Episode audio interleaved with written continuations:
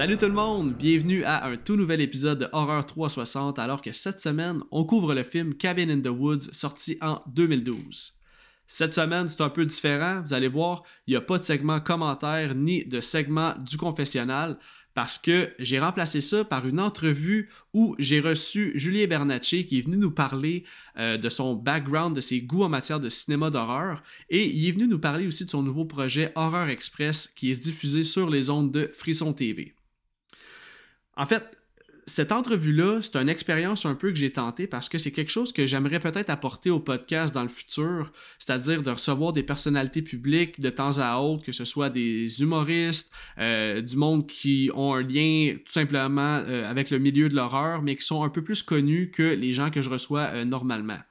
Donc, si vous avez apprécié l'entrevue que vous allez entendre, venez me donner vos commentaires pour savoir si c'est quelque chose que je devrais recommencer pour le futur du podcast, parce que euh, je pense que ça pourrait être vraiment intéressant de connaître les goûts cinématographiques des personnalités publiques qu'on euh, côtoie de, près ou de loin là, dans des podcasts ou dans des émissions de télé ou peu importe, et c'est ça, connaître leur background. Donc, sans plus attendre, je vous envoie vers l'entrevue que j'ai faite avec Julien Bernatchez. Le gars est ultra chill, c'était vraiment cool. On s'en va écouter ça à l'instant. Très heureux de recevoir un invité spécial cette semaine alors que Julien Bernatchez est ici avec moi pour nous parler un peu de son background en tant que cinéphile d'horreur, mais aussi pour nous parler de son nouveau projet Horreur Express qui est diffusé sur les ondes de Frisson TV depuis le 22 février. Comment ça va Julien? Très bien, toi? Ça va numéro un. Merci beaucoup d'avoir accepté mon invitation. Je l'apprécie vraiment que tu prennes de ton temps libre pour faire ça. Donc, euh, un gros merci d'avoir accepté tout simplement. En fait, c'est ça. Si tu es ici aujourd'hui pour nous parler, euh, c'est. En fait, je veux que tu nous parles de ton projet Horror Express, comme j'ai dit, mais euh, je suis intéressé, les auditeurs sont intéressés, les auditeurs sont vraiment hype que tu sois ici, puis j'ai plein de questions pour toi, mais j'aimerais ça que tu euh, commences en nous nommant ton top 3 des films d'horreur, de tes films d'horreur préférés finalement. Euh, ouais, ben tu sais, c'est sûr, c'est, c'est, tellement vaste, là, c'est tellement... c'est dur de faire un choix, tu sais, j'aurais pu mettre, je sais pas, moi, The Thing ou Shining, ou bon, mais j'ai, essayé d'y aller avec des choix plus personnels un peu.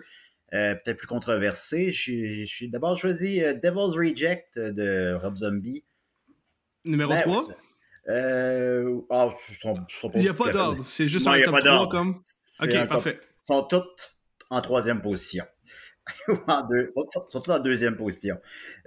sinon, Mulholland Drive ou Island Empire. Ben, Mulholland Drive est supérieur, là, mais les deux, bon, de David Lynch, ça tu sais, c'est des films, c'est pas des films d'horreur dans le sens classique du terme, là, c'est pas Halloween, bon. Euh, mais c'est des films qui foutent la chienne pour vrai, là. Je sais pas. Tu Mulholland Drive? Mulholland Drive, je l'ai jamais vu. Euh, il y a un running gag là, qui, qui, qui roule dans mon podcast, c'est qu'il y a beaucoup de classiques d'horreur que j'ai pas vus. Puis là, c'est sûr que les auditeurs vont me le dire, de voir que t'as pas vu Mulholland Drive. Mais non, je pas vu ce film-là.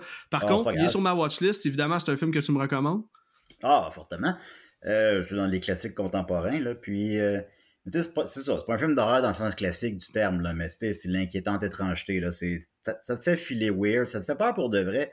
Tandis que, mettons, j'ai l'impression qu'un Jason, Halloween, ben, c'est bien le fun, mais euh, c'est le fun, c'est des, des raids de, de, manège. Tandis que ça, ça fout la chienne. Ça fout la chienne pour vrai. Là. Il y a des moments que t'es comme, t'as de colis. Ça te rappelle des, des, cauchemars que tu peux faire? On peut s'accrer, j'espère. Ben oui, c'est Calice, mon gars. T'as même pas aidé. Il n'y a aucun fil dans ce podcast-là. Puis, dans le fond, le film que tu me racontes, c'est qu'on vit dans le malaise. C'est plus un film où c'est psychologique un peu.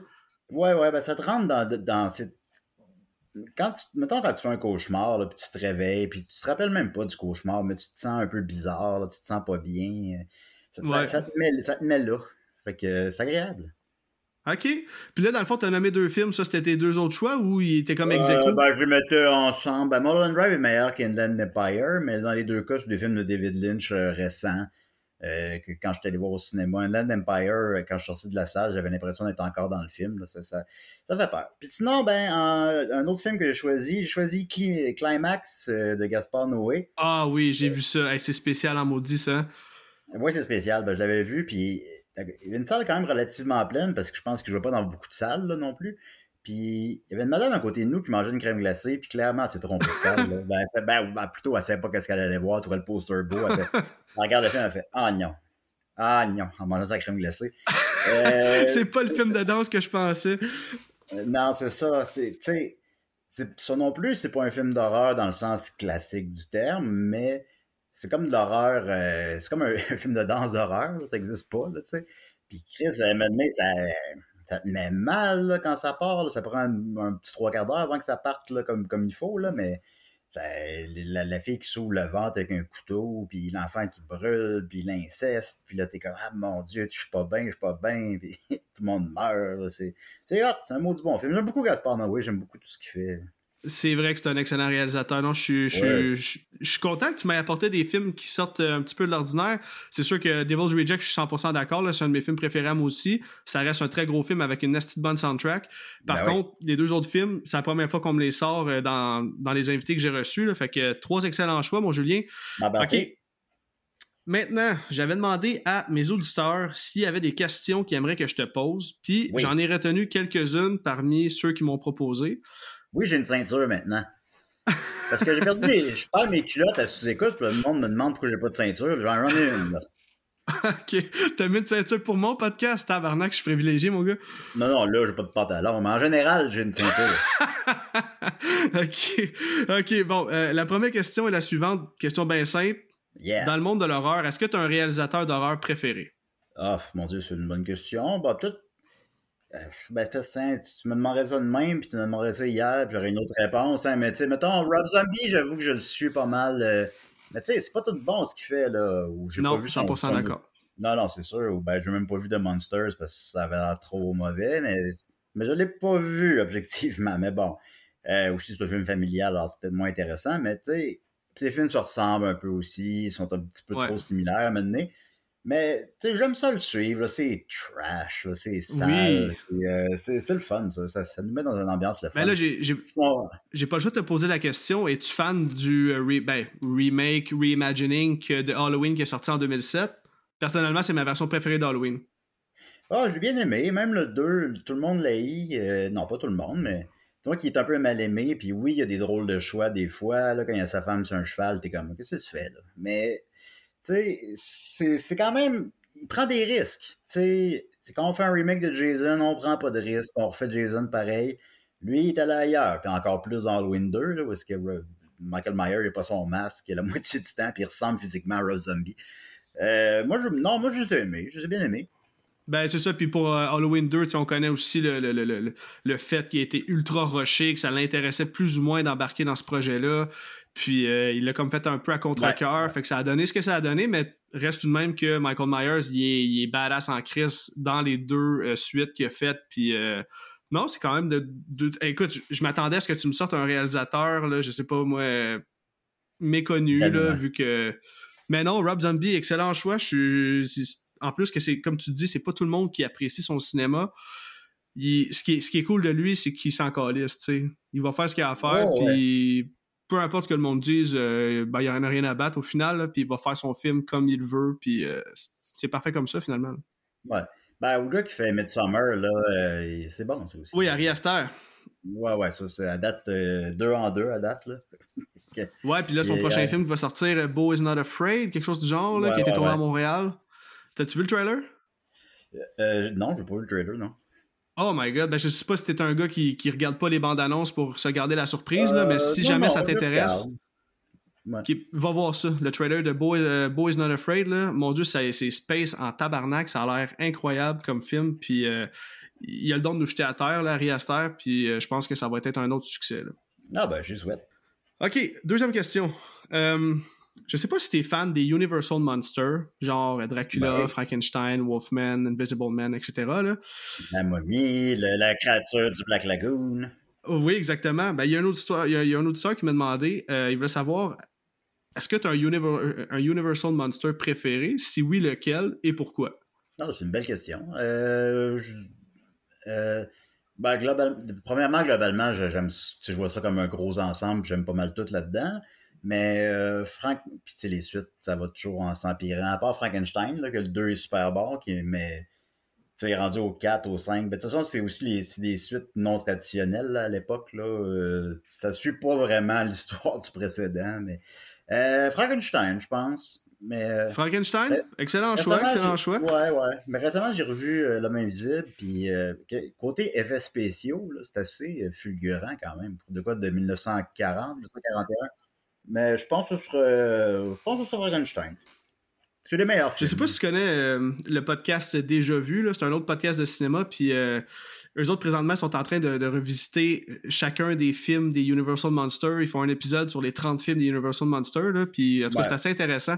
Puis c'est un peu avec ce challenge-là que je les ai découverts, là, fait que c'est justement... Les six premiers épisodes doivent être bien bons, après ça, ah, Je pense qu'ils vont rire en entendant ça, parce qu'effectivement, ah plus euh, le challenge avance, plus ça a l'air pénible. Voilà, quand t'es rendu à Abbott et Costello et la momie. Exactement. Ben, Abbott et Costello, je pense que c'est l'avant-dernier. Mais ouais, c'est ça. Ça avait l'air vraiment pas fameux. Là. Ça dérape. Je vais y aller avec ma dernière question. celle-là, c'est vraiment pour le plaisir. On s'en est parlé un peu sur Messenger parce que je voulais savoir si tu étais à l'aise. Il y a un auditeur, Jonathan Nadeau, qui m'a donné l'idée de tester tes connaissances en matière de box-office. Ça a l'air que tu es une machine. Je suis pas à l'aise.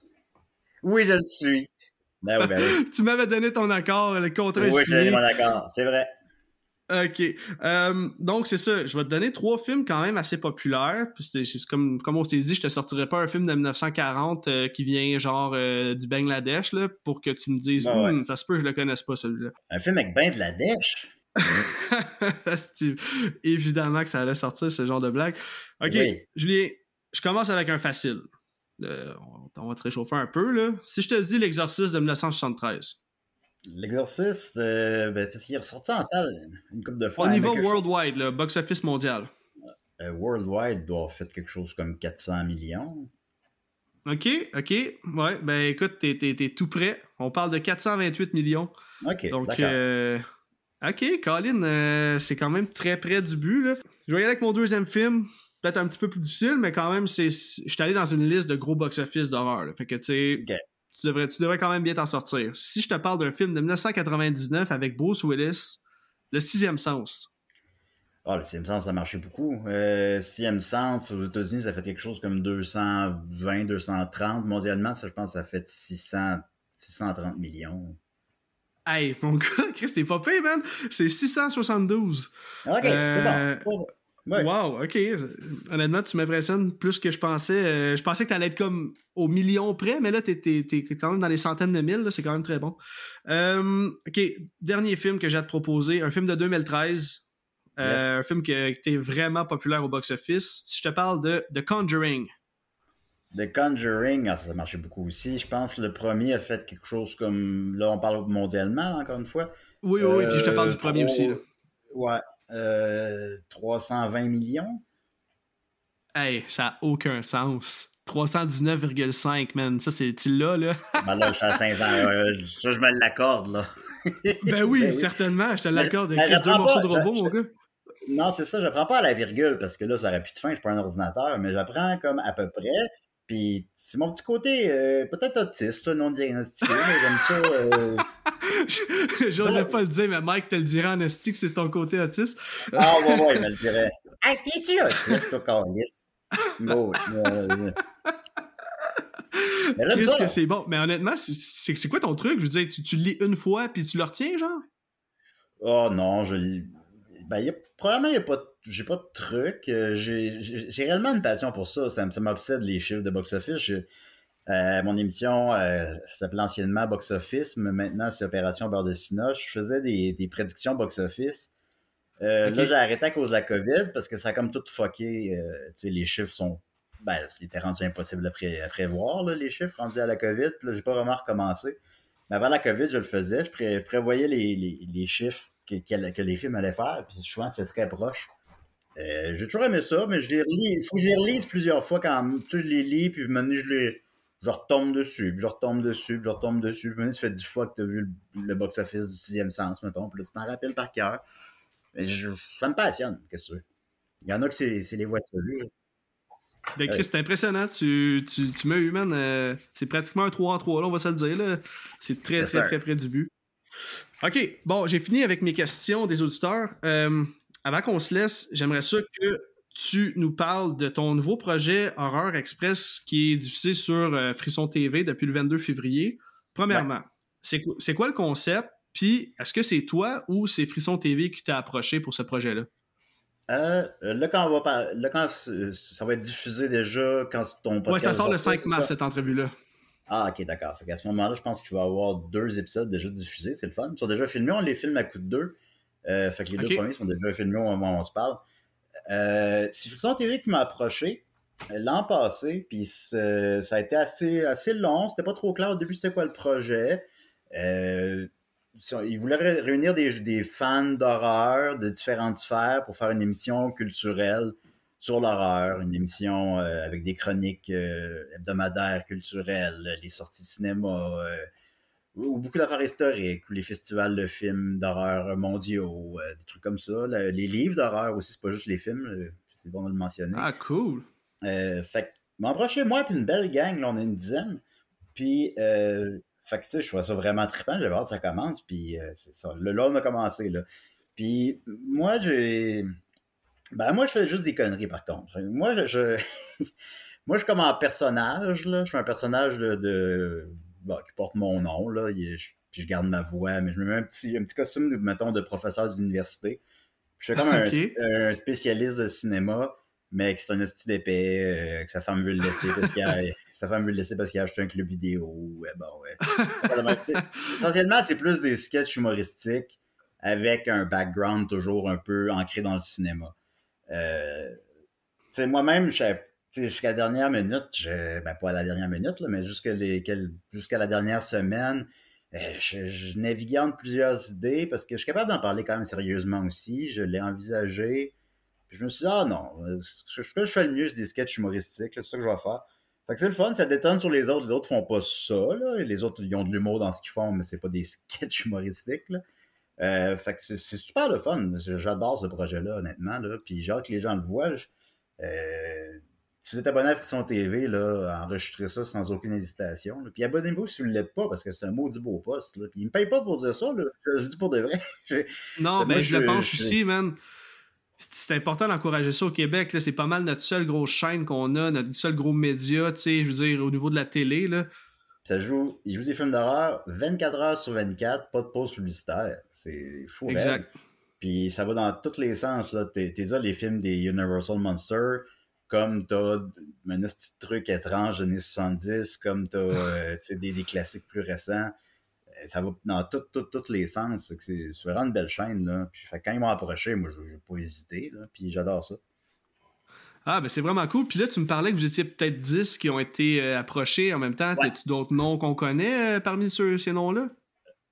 Euh, ben, je sais pas si c'est des gens qui sont nécessairement des personnalités publiques. C'est plus des gens qui sont spécialisés dans ce qu'ils font. Eric euh, Falardeau, qui a réalisé Thantomorphose, un réalisateur québécois.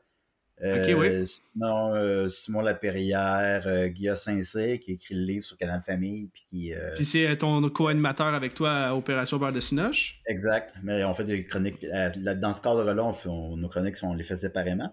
Mais c'est ouais, c'est mon co-animateur aussi à Opération Beurre de Sinoche. J'encourage les auditeurs à aller nous écouter. On fait un podcast sur le cinéma euh, chaque jeudi à chaque semaine, c'est très facile à trouver. Là. Je tapé le nom sur euh, Google. C'est à choc, la radio de l'ICAM. Puis euh, on fait ça depuis un bout, puis ça va bien. C'est super le fun aussi. Là, c'est pas juste de l'horreur, c'est le cinéma en général. Non, mais non, c'est excellent. J'ai passé la semaine à écouter ça, puis vraiment, c'est ah, vraiment excellent comme podcast. Ben, merci. on essaie d'être d'être pertinent, qu'il y, ait de la vraie information qui, passe, là, mais que c'est assez léger, là, puis champ gauche, puis épais en même temps. Ouais, mais c'est une bonne place pour se tenir à jour, justement. Puis, c'est cool d'entendre deux passionnés jasant entre eux autres, puis se tenir à jour dans l'actualité du cinéma. Il y a des nouveautés à tous les semaines qui sortent, puis à un moment donné, tu perds le fil. Fait que, tu juste de t'installer, ah, tu travailles, écoutes un petit podcast. J'en écoute, là, tu sais, j'en écoute pour le podcast.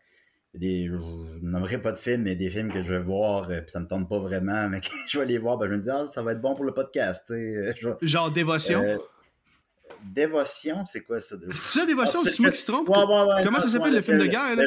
Le, film d'avion, tabarnak, comment ça s'appelle? Euh, je pense que c'est ça. Je me rappelle. Je me rappelle bah, c'est ça, Dévotion, tu t'es endormi dessus, là, que tu dis. Là. Ouais, ouais, ouais, c'est plate à chier, ça. Non, ça, c'était pas bon. J'étais allé voir un autre film avant qui m'intéressait, puis j'avais changé de salle. Euh, je fais ça, j'encourage tout le monde à faire ça, évidemment, vu que c'est criminel. Euh, J'avais changé de salle après pour aller voir un autre film, puis on était deux dans la salle, puis il était rendu genre 11h, minuit, il est fini à minuit et demi. Ah, je comprends, man. C'est un film d'avion. Le sujet est pertinent, mais en dehors de ça, c'est plate. Là. Il y a des films comme ça. je peux aller voir Tom et Jerry pour le podcast, mais tu sais, ça, ça, varie. Là. Infinity Pool, j'ai du fun pour de vrai. Astérix, j'ai du fun. Euh, je, suis bon public, j'aime ça. J'aime voir n'importe quoi au cinéma. J'ai du plaisir. Je suis bien au cinéma, fait que j'ai du fun d'aller voir des films. Ben oui, ben oui, vive le cinéma, C'est une thérapie pour moi, aller au cinéma. J'adore. Ah, c'est, excellent. OK, hey, euh, deux petites dernières questions euh, concernant Horror Express. Euh, sais-tu combien il y aura d'épisodes total pour la première saison? Je sais pas. au début, je ne peux plus te dire ça, mais en tout cas, au début, il y avait 16. Là, je pense que c'est 12. Mais je pense que c'est pas encore coulé dans le béton. Fait que ça va être. OK on va dire une quinzaine. Une quinzaine d'épisodes pour la saison 1. Puis après ça, ben, je sais pas si ça revient l'an prochain parce qu'on débute la saison 1, mais. Non, c'est euh, ça. Mais on fait qu'on sait pas, mais à date, le projet roule bien. Les tournages se sont vraiment bien déroulés. Je pense à, Je pense que tout le monde a donné des mots de bonnes chroniques. Fait qu'on souhaite que ça continue longtemps, mais je sais pas. OK. Puis euh, au niveau de la, diffusion, est-ce que tu sais quel jour de la semaine ça va jouer et à quelle heure pour les auditeurs qui voudraient y jeter un petit coup d'œil? Euh, non. non? je pense que, ben, je pense que ben, parce qu'au moment où on se parle, c'est pas encore diffusé, mais euh, je, pense, un peu, c'est le mercredi soir. Euh, c'est soit, 20, soit 20h, soit, 20, soit 20h, soit 21h, le mercredi soir. OK. Ben, de toute façon, là, au moment où l'épisode va déjà être diffusé, ils auront simplement aller sur ta page. J'imagine que quand l'épisode va sortir, ou peu importe, Friction TV va faire un post ou toi-même pour dire que ah, l'épisode euh, est, en ligne et plutôt diffusé. Oui, oui, moi j'encourage les gens à l'écouter beaucoup, c'est sûr. Ça, doit être 21h, mais je suis pas certain. OK, ben écoute. Finalement, c'est à 2h du matin. Ouais, ouais, c'est le mercredi soir. c'est ça. Fait que, OK, ben mercredi soir, puis on sait pas à quelle heure. Ouais, c'est ça. Ben, on le savait, si j'avais fait des recherches, c'est déjà annoncé, mais je m'en rappelle pas. ben, écoute, il n'y a, pas de stress, man.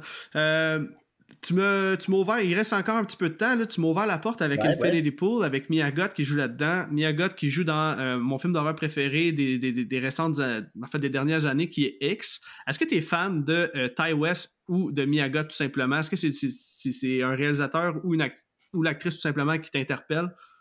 Ben, moi, je ne le connaissais pas avant. Euh, on dirait que. Ty West? Ouais, c'est des fois, ça manque à notre culture. Euh, quand ben non, ben non, ben non, ben écoute. Ben oui, mais Est-ce que tu as déjà vu House of the Devil? Non, j'ai pas vu ça. Ok, ben c'est lui qui le fait, c'est un, un. Je pense que j'ai rien vu avant. Excuse-moi, Chris, on parle en même temps. Oh, c'est pas grave, on a trop d'affaires à dire, je comprends ça. euh, mais X, quand il est arrivé, il y avait comme un gros buzz. Là, on en avait entendu parler beaucoup. Fait que je suis allé voir ça. J'ai eu full de fun. Je suis allé voir Pearl après. Euh, puis je vais aller voir, euh, c'est Maxime, Maxime, en tout cas le prochain. Ah oui, Maxime, qui va sortir probablement cette année. Là, on n'a pas encore de date, là, mais ouais, écoute, moi je suis comme tombé en amour avec ce réalisateur-là là, au moment où X est sorti. C'est après même que j'ai découvert ses films du passé, dont House of the Devil, que je te parle, qui est sorti en 2009, qui est un film un peu... Euh, peut-être peut-être pas psychologique, mais c'est plus un slow burn, mais un film qui te rentre dedans. C'est un film avec euh, la thématique, c'est plutôt le, culte satanique et tout, là, mais je te le conseille fortement si, ça t'intéresse d'aller visionner ça. Puis euh, c'est ça, il est comme en pleine expansion, ce réalisateur-là, là, sachant qu'il a réalisé X et Pearl dans la même année. Euh, back to back. Dans les, mêmes décors. oui, oui, oui, c'est vraiment incroyable. Puis c'est ça, je suis content que, tu me dises que tu aimes le film X, parce que moi, j'essaie de, je répands la bonne nouvelle à qui, à, qui veut bien l'entendre, parce que X, pour moi, c'est un putain de masterpiece. Ah, oh, je OK. Oui, c'est un excellent. Écoute, euh, Julien, euh, je prendrai pas plus longtemps de ton temps. Premièrement, merci beaucoup de t'être prêté au jeu et d'avoir pris du temps pour euh, venir sur le podcast. Non, ben moi, si, pour jaser de cinéma, je suis le temps là, je suis le temps disponible. Écoute, je salue vos auditeurs, là, je suis sûr que vous êtes une belle gang. Les cinéphiles, c'est tout le temps une belle gang de monde, c'est du monde de fun. Ben, exactement. Puis justement, parlant de cinéphile, euh, toi, dans le fond, on peut t'entendre sur ton podcast euh, Opération Beurre de Cinoche. DC, des restes, es-tu encore actif? Ça existe encore. On ça fait 13 ans. Écoute, on, c'est malade. on est rendu, euh, on était très très longtemps le samedi. là, pour plein de raisons, on est déplacé maintenant les mardis. On est le mardi soir. ça aussi, ben, vous avez juste tapé des CDR, vous allez le trouver là, assez facilement. On est presque toujours live le mardi soir à 20 à quelle heure? À 19h. puis sinon en rediffusion. Les gens l'écoutent généralement en rediffusion. Puis c'est ça, ça fait 13 ans que ça roule, puis ben, ça c'est humoristique, là, mais c'est humoristique des chroniques, puis euh, on fait des personnages. Euh, récemment, on a fait une parodie de Coup de foudre pour la Saint-Valentin qui s'appelait Goût de foutre.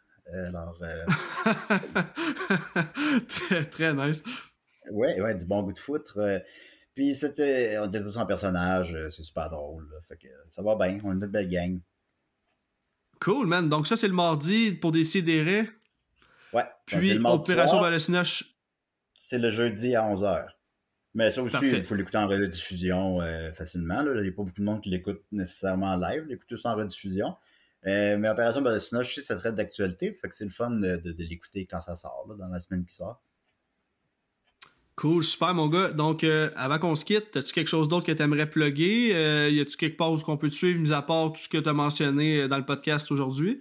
Ah, ben, vous me suivre sur Facebook, sur Instagram. Sinon, euh, ma BD Bernacchi Joe. On a sorti, là, le projet est terminé, mais on a sorti le deuxième album euh, dans le temps des fêtes. Vous pouvez l'acheter sur bernacchijoe.com. Euh, pour vous donner une idée, allez voir Bernacchi Joe sur Facebook. Vous pouvez en lire une coupe, puis vous allez aimer ça. C'est bien drôle, c'est bien trash. Puis je fais des shows avec Maxime ou avec d'autres mondes, ça varie. Oui, ben oui, parle-en de ton show con con con, là, let's go. Vends-moi ta ben salade.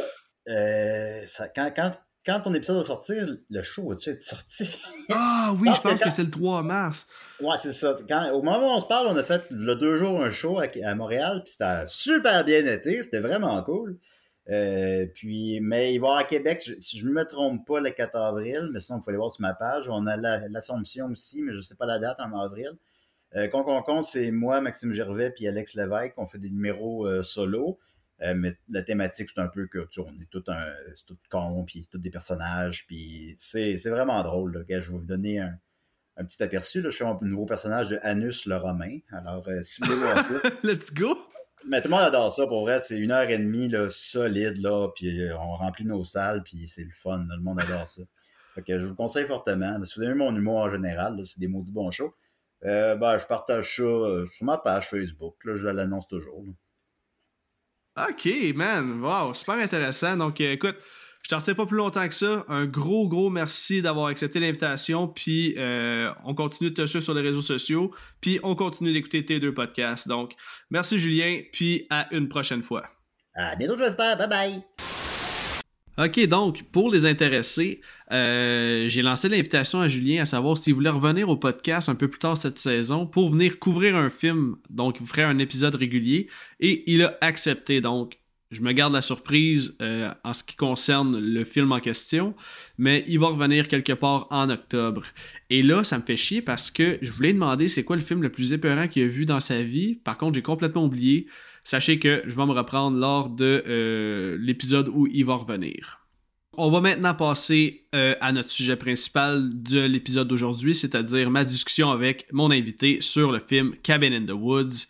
Je vous laisse là-dessus. Bon podcast tout le monde. Alright, cette semaine, très heureux de recevoir un passionné d'horreur, un gars qui fait partie de l'équipe de Sur la route de l'horreur à 16 heures. Si vous le suivez sur les réseaux sociaux, c'est un cinéphile hors pair et j'ai bien hâte de jaser de Cabin in the Woods avec mon invité Jasmin Hull. Comment ça va mon gars? Hey, ça va super bien, merci. Euh, merci de m'avoir. C'est super le fun d'être euh, ici avec toi ce soir. Ça me fait extrêmement plaisir que tu sois là. Puis là, les auditeurs ne savent pas, mais là, on vient d'avoir un petit bug informatique. Puis là, c'est c'est vraiment comme si on avait une conversation au téléphone parce que là, présentement, on se voit pas. Je sais bien que c'est un podcast audio, mais ben ça reste que c'est drôle euh, de, de, simplement parler au téléphone. Fait que ça va être un, drôle de processus, mais je pense que l'épisode va être super bon pareil. Ben oui, on va s'en tirer comme il faut.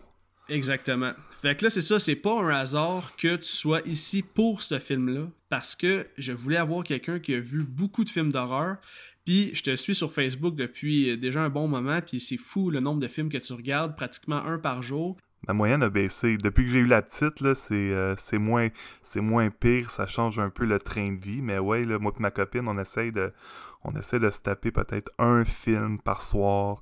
La petite est couchée à 7h30, si on est capable de starter ça, là, 7h30, 7h40. Si le film dure pas plus qu'une heure et demie, deux heures, on est correct, on est au lit de bonne heure. Puis on, Exact. Puis on n'est pas trop magané le lendemain matin. Non, c'est ça, puis c'est là que la sélection de films devient dure, parce que quand t'as juste une heure et demie pour regarder un film, des fois t'es comme aïe aïe, lui il est deux heures, ça fait chier, je l'aurais regardé, puis là des fois t'es brûlé, mais là tu te dis aïe aïe, Yes. c'est comme notre seul moment pour regarder un film. Je comprends ça, la vie de parents, c'est donc pas évident. Mais là, par contre, avant qu'on jase du film d'aujourd'hui, comme c'est la première fois que tu viens au podcast, Oui. euh, pour les auditeurs qui te connaîtraient peut-être un peu moins, moi j'aime toujours ça connaître le background euh, d'horreur de mes invités. Fait que j'ai deux petites questions pour toi. La première étant, d'aussi loin que tu te souviennes, mettons ton amour de l'horreur, c'est arrivé comment puis à quel moment dans ta vie? Euh, c'est une bonne question. En fait, j'ai toujours pas mal tripé horreur, euh, mais j'en ai pas regardé beaucoup quand j'étais jeune. J'étais un petit kid bien ben peureux, mais j'étais curieux quand j'allais au, au Ciné Soleil, Shadow Ciné Soleil de Masson Angers. un, vieux, un vieux, un vieux mom and pop euh, vidéo là où est-ce que tu descendais dans un sous-sol puis il y avait des VHS partout puis leur sélection de VHS était assez solide. Fait que moi mon trip c'était d'aller dans la section VHS puis évidemment là, dans ces années-là les les euh, des pochettes. les pochettes étaient assez hallucinantes. Fait que moi, mon trip, c'était de regarder les pochettes, de regarder en arrière, mais moindrement que je voyais quelque chose qui me de av- qui pouvait avoir l'air épeurant, dégueulasse, peu importe, j'étais comme non, c'est pas pour moi. Je le remettais ça, je le remettais sur le sur le mur. Euh, c'est vraiment rendu au secondaire. Je pense que j'ai commencé à avoir une appréciation un petit peu plus euh, un petit peu plus élevée là, avec euh, des soirées en, des soirées en chum, puis on a commencé à regarder des films d'horreur, des Vendredi 13, des Freddy, les classiques. Puis par la suite, ben, quand j'ai rencontré Martin Bruyère de Sur la route de l'horreur, évidemment, Martin étant un, autre fan fini de films d'horreur, ben, on avait nos, nos soirées où est-ce qu'il me faisait découvrir plein de films, puis de, de fil en aiguille, là, ma, ma passion pour le cinéma euh, d'horreur a, a vraiment là, est née là, si on veut. Euh, en général, j'étais un gros fan là, de, de cinéma en général, mais euh, le, le, le cinéma d'horreur a toujours eu une grosse, grosse, grosse, grosse place dans mon cœur, si on veut.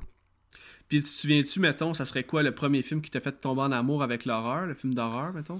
Euh, premier film vraiment qui m'a fait tomber en amour, c'était Dead Alive. Euh, je m'en rappelle, on l'avait écouté, euh, une gang de chums, là, on avait loué ça pour un week-end, nuit blanche, plein de films, puis ce film-là Ah, m'avait, m'a- m'avait marqué le- les, les effets pratiques.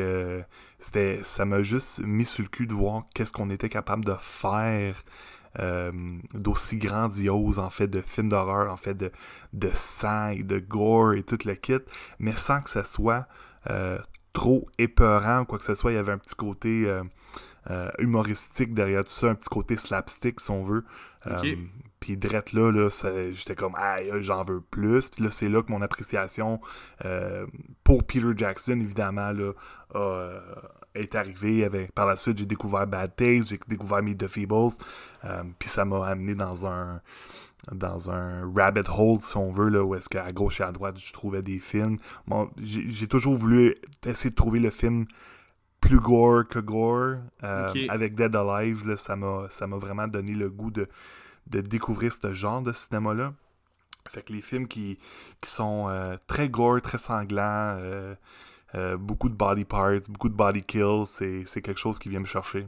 Et Cabin Ok. in the Woods en est un, alors... euh, oh oui, man. Ah, certains. ah, C'est fou, le- le- les mille et une références dans ce film-là. Là, je te le dis, j'ai tellement hâte qu'on les traite. Mais Dead Alive, mon gars, c'est un film, évidemment, les auditeurs le savent, c'est rendu un running gag là, parce que j'ai pas vu grand classique. Mais Dead Alive, ça fait longtemps que je le vois passer. Puis je pense que je vais le mettre dans mon nouveau segment du confessionnal. Fait que probablement que je vais le couvrir, euh, faire un, un bref, euh, un bref aperçu là, pour en parler. Mais je me trompe toujours entre Dead Alive puis Brain Dead. Mais c'est-tu les deux Peter C'est Jackson? le même film, oui, effectivement. Ok, ben, c'est ça, c'est ça, c'est la même film. chose.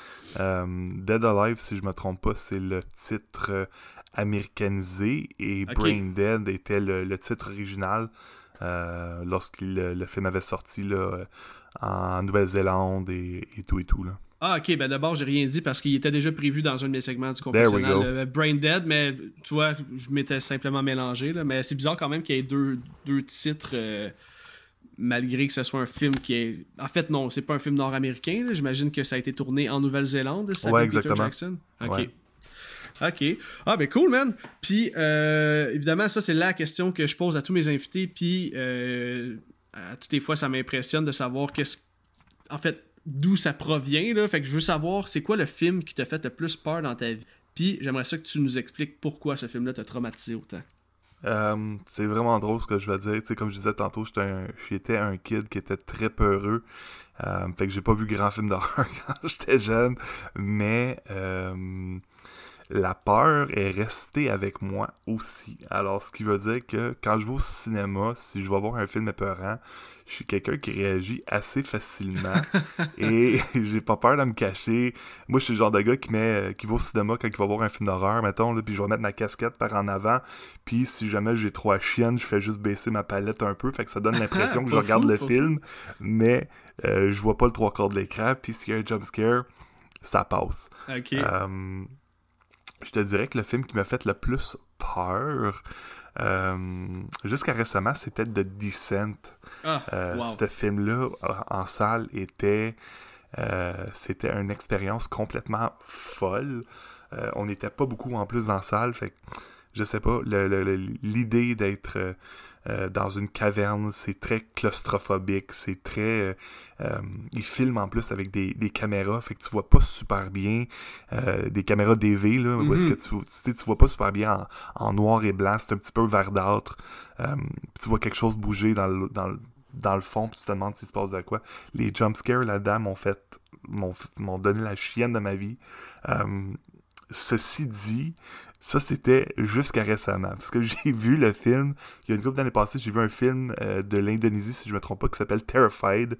Euh, de pas mélanger avec Terrifier. Ouais, non, je l'ai vu, man. Puis Colin, je pense même que c'est toi qui me l'avais vendu. Puis j'ai pas trippé, Colin. C'est pas un Ouais, film ben, c'est ça, d'Argentine, c'est ça? ça. Argentine, si je me trompe pas. Ouais. Euh, c'est vrai, tu m'en avais parlé, puis tu m'avais dit que tu n'avais pas. Écoute, ce film-là, je l'ai vu à Fantasia, puis c'est littéralement un des films où est-ce que j'ai poussé des cris dans la salle quand il se passait quelque chose. Je sais pas si le fait de le voir avec une foule où est-ce que le monde réagissait, Ouais. ça donnait une, une vibe différente que de le voir euh, dans, dans son, dans son chez-soi, si on veut. Là. Non, je Euh, comprends. mais moi, ce film-là m'a foutu la chienne. J'étais avec des amis, puis je pense que je leur ai fait faire le saut plus que ce que le film leur faisait faire, parce que moi, je jumpais, je jumpais, puis je réagissais trop fort. Là. Euh, ouais, fait que ça, ça... Dernièrement, c'était un des films qui m'a fait vraiment le plus... euh, qui m'a fait le plus peur, puis vraiment que je pense encore. là. Il y a des scènes dans ce film-là, il y a des set pieces là, qui, qui, me, qui me hantent encore à ce jour. Ben moi c'est la scène d'intro, la scène d'intro là euh, avec le voisin là, qui arrête pas de cogner partout là, ouais, ah, sacrément, ok, c- ça partait fort là, puis là j'étais comme oh my god.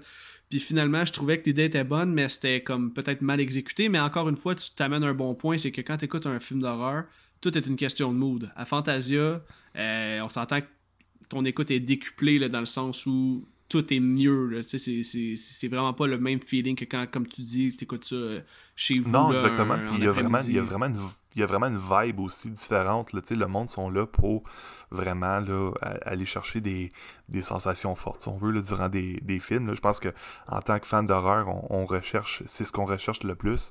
Euh, c'est une sensation là, qui, qui vient nous habiter parce qu'on est tellement habitué, parce qu'on est, euh, on est rendu euh, euh, plus autant sensible à ça, si on veut. Là. Euh, fait que moi, c'est sûr que quand j'entends parler d'un film, là, ah, c'est le film le plus épeurant. C'est sûr que là, il y a du marketing souvent derrière ça. Là. Mais oui. Mais euh, quand j'entends parler, mettons, là, à travers, euh, à travers euh, bouche à oreille, si on veut, là, puis que je me fais dire, ah, ce film-là, vraiment, là, euh, ça faisait longtemps que j'avais pas eu la chaîne, puis c'est, c'est pas du, c'est pas du, du marketing, là. C'est du monde que je connais qui sont allés voir, qui sont allés voir le film, puis vraiment sont sortis de là, là euh, chamboulés, si on veut, là. Moi, ça vient me chercher, puis je suis comme, ah, tu sais quoi, ce film-là, je sais que je vais avoir la chaîne, j'ai besoin de découvrir ça, j'ai besoin de, de me faire vivre cette expérience-là, euh, parce qu'au final, je veux dire, le cinéma d'horreur, c'est, c'est une expérience abord, si on, si on veut, là. Ouais, exact. Puis moi, ce que je me souviens de ce que tu m'as déjà dit, c'est que je pense que le plus gros jumpscare que tu as vécu, c'est dans Sinister, la scène de la tondeuse. Oui, c'était- oui. Ça en cette est un autre, ça? cette, scène-là m'a m'a marqué à vie, je pense. Je- puis, tu sais, je la. Je sais pas. Elle- puis elle, re- elle revient souvent, là, tu sais. J'ai j'ai écouté les. J'ai écouté un, un genre de documentaire sur des. euh, les scènes les plus. Je sais pas si c'était les plus épeurantes ou quoi que ce soit. là. C'était sur Shudder. Puis Ouais, il faisait un top. ouais. euh, puis, puis cette scène-là, on en fait partie. Puis elle, elle est pas mal. Elle est pas mal parmi les tops, si je me rappelle bien. Puis, ah non, cette scène-là m'a marqué. Là. Le film est excellent, mais il y a quelque chose de cette scène-là. Je pense que c'est juste le fait que tu y en attends tellement pas. Non, c'est ça. le bruit est fort en plus, le bruit de la tondeuse. Fait que vraiment, là, c'est. Euh, ça ouais, ça m'a fait euh, lever de ma chaise assez, euh, assez haut, merci. Ah, c'est vrai que c'est efficace. Ok, man, un gros merci pour tes réponses. On va maintenant passer à nos appréciations du film d'aujourd'hui, Cabin in the Woods. J'aimerais ça savoir qu'est-ce que tu as pensé de Cabin in the Woods. Ça faisait-tu longtemps que tu l'avais pas vu? Puis, selon toi, est-ce que le film tient encore toujours la route dans son propos? j'ai détesté. Non, c'est pas vrai. c'est Cabin in the Woods, c'est un film que euh, que j'adore. Évidemment, là, je serais pas ici en train d'en parler si c'était pas le cas. Euh, c'est un film que j'écoute. C'est une tradition annuelle maintenant, je pense. C'est un film que je veux, que j'essaie de voir une fois par année. Euh, puis je l'ai écouté cette semaine en préparation, évidemment, pour, le, pour le podcast. Mais ça faisait, ça faisait à peu près ça, peut-être un an et demi, deux ans que j'avais pas vu. Puis c'est un film à mon avis, qui vieillit bien. Euh, on peut pas, euh, je sais pas, on peut pas demander mieux d'une expérience. C'est vraiment, en tant que fan de films d'horreur, ce film-là a tout pour plaire. Euh, autant les, les, les, les maintes et maintes hommages aux différents films d'horreur, aux différentes scènes, aux différents tropes. Il y a de tout pour plaire. Euh, moi, je, je, veux dire, oui, c'est un, film que j'adore, c'est un film que j'aime redécouvrir parce qu'on dirait qu'à chaque fois que je le réécoute, il y a toujours un, soit un petit détail ou il y a quelque chose que ah, j'avais pas remarqué ça ou je l'avais pas compris de même la dernière fois que je l'avais vu. Fait que c'est euh, il y a tellement de trucs à décortiquer dans ce film-là que c'est c'est ce qui rend l'expérience euh, mémorable à chaque année. Ouais, entièrement d'accord, man. Puis de mon côté, écoute, je l'avais pas revu depuis le 2012. J'ai fait deux écoutes comme je fais toujours avant le, podcast. Puis après ma première écoute, j'étais comme. Il me semble que j'ai manqué quelque chose. Il manque l'information parce que je sais que ce film-là est apprécié des fans d'horreur parce qu'il y a un purpose, il, il, deliver un message, c'est rempli, comme tu dis, d'hommages. Écoute, il y a, au-dessus d'une centaine de, références à des films d'horreur dans ce film-là. Puis après moi, ma première écoute, ce que j'aime souvent faire, c'est faire de la recherche puis écouter des vidéos sur YouTube mhm. euh, sur des choses qu'on saurait pas. Puis oh my god, là j'ai vraiment apprécié ma deuxième écoute parce que là j'ai compris des choses. Euh, on va en parler un petit peu plus tard. Je veux pas tout dévoiler ce que je sais, ce que j'ai appris, mais c'est ça. Il y a beaucoup beaucoup de références qui sont bien expliquées. Tout est tout est dicté puis c'est un message envers les fans d'horreur à quel point on peut être chialeux, à quel point on est on peut être difficile parfois. Puis écoute, c'est c'est vraiment intelligent ce film là. C'est drôle que tu dis ça, on, on j'ai écouté avec ma blonde cette semaine quand on, quand on l'écoutait puis ça, ça nous a amené à, discuter un peu sur le, le, le, concept du film puis ce que, le, ce que eux essayaient de faire dans l'histoire. Puis on, encore après plusieurs, plusieurs reprises, plusieurs écoutes, si on veut, euh, elle, elle avait une vision, euh, elle avait une façon de voir le film qui était différente de la mienne. Euh, puis c'est ça qui est le fun, c'est que des fois, tu écoutes un film, tu penses, tu, tu, le vois d'une certaine façon, puis en le réécoutant avec quelqu'un d'autre, cette personne-là a une vision différente, puis là, tu sais, ça engendre des discussions, puis là, ah ouais, finalement, ok, ben peut-être que la façon que je le voyais, c'était peut-être pas nécessairement le, le ce que le, film essayait de véhiculer, mais en même temps, on ne sait jamais, on n'est pas nécessairement dans la tête des, des, scénaristes et du réalisateur et tout ça. Non, c'est ça, c'est ça. Ça rend, le, ça rend le tout assez, euh, assez le fun. Ce que je pourrais décrire, c'est que c'est vraiment une lettre d'amour-haine envers euh, la communauté d'horreur, les fans. et c'est Écoute, le purpose est vraiment excellent, j'ai vraiment hâte qu'on en discute. Donc, sans plus attendre... Euh, je veux rappeler aux auditeurs, avant qu'on entre dans la fiche technique, etc., que, euh, en fait, si c'est la première fois que tu écoutes le podcast, Horror 360, c'est un spoiler podcast. Donc, si tu jamais vu Cabin in the Woods, fais pause maintenant. Va visionner le film disponible sur Netflix. Donc, tu aucune euh, excuse pour ne pas le trouver. Pratiquement tout le monde est abonné sur Netflix. Et reviens tout de suite après parce qu'on s'apprête à spoiler le film dans son entièreté. Là, euh, juste avant qu'on fasse le survol du film, je vais lire la fiche technique, comme j'ai mentionné, et je vais donner quelques fun facts concernant la pré-prod du film. Ce qui est fou, là, c'est que j'avais genre quatre pages de fun facts, puis j'ai dû faire un triage parce que, man, ah, il y en a tellement de fun Ouais. facts, là, c'est incroyable. Donc, on va y aller avec la fiche technique. Cabin in the Woods est une comédie d'horreur réalisée par Drew Goddard lors de ses débuts en tant que réalisateur. C'est produit par Joss Whedon et c'est écrit par ces deux mêmes gars que je viens de nommer. Le film devait initialement sortir le 23 octobre 2009, ensuite le 5 février 2010 par la compagnie MGM. Et euh, finalement, ça a été repoussé parce que la compagnie MGM avait des difficultés financières. C'est donc Lionsgate en 2011 qui a repris les droits de, de distribution. Le film est sorti le 12 avril 2012. Il a été tourné avec un budget de 30 millions de dollars et ça a ramassé un maigre 66 millions de dollars. Je dis maigre parce que dans l'industrie du cinéma, on le sait tous, si tu ne traites pas ton budget initial, c'est considéré comme un flop. C'est surprenant, pareil, quand tu y penses. Ouais, vraiment. Le film met en vedette euh, Kristen Connolly dans le rôle de Dana, Chris Hemsworth dans le rôle de Kurt Vaughan. Il y a Anna Hutchinson dans le rôle de Jules, Fran Kranz dans le rôle de Marty, Jesse Williams dans le rôle de Holden, et finalement Richard Jenkins, un acteur que j'adore, qui est un grand comique qui va jouer le rôle de Gary Sitterson, un des techniciens. Euh, lui, on le connaît surtout pour son rôle euh, dans. euh, ben, je dis surtout, je parle pour moi, là, dans Step Brothers, c'est Step le, père ouais. d'un des, euh, d'un des frères, là, puis il a aussi fait le père de. de voyons, c'est le tueur en série Dahmer, tout récemment sur Netflix. Oui, c'est vrai. Et ok, là, on va, pas, on va maintenant passer au fun fact. J'ai trouvé ça vraiment écœurant de savoir comment ce film-là a été conçu. Premièrement, savais-tu que le script a été écrit seulement en, en seulement trois jours? L'histoire, c'est que Joss Whedon et Drew Goddard se sont enfermés dans une chambre d'hôtel pour écrire le scénario pour se challenger eux-mêmes.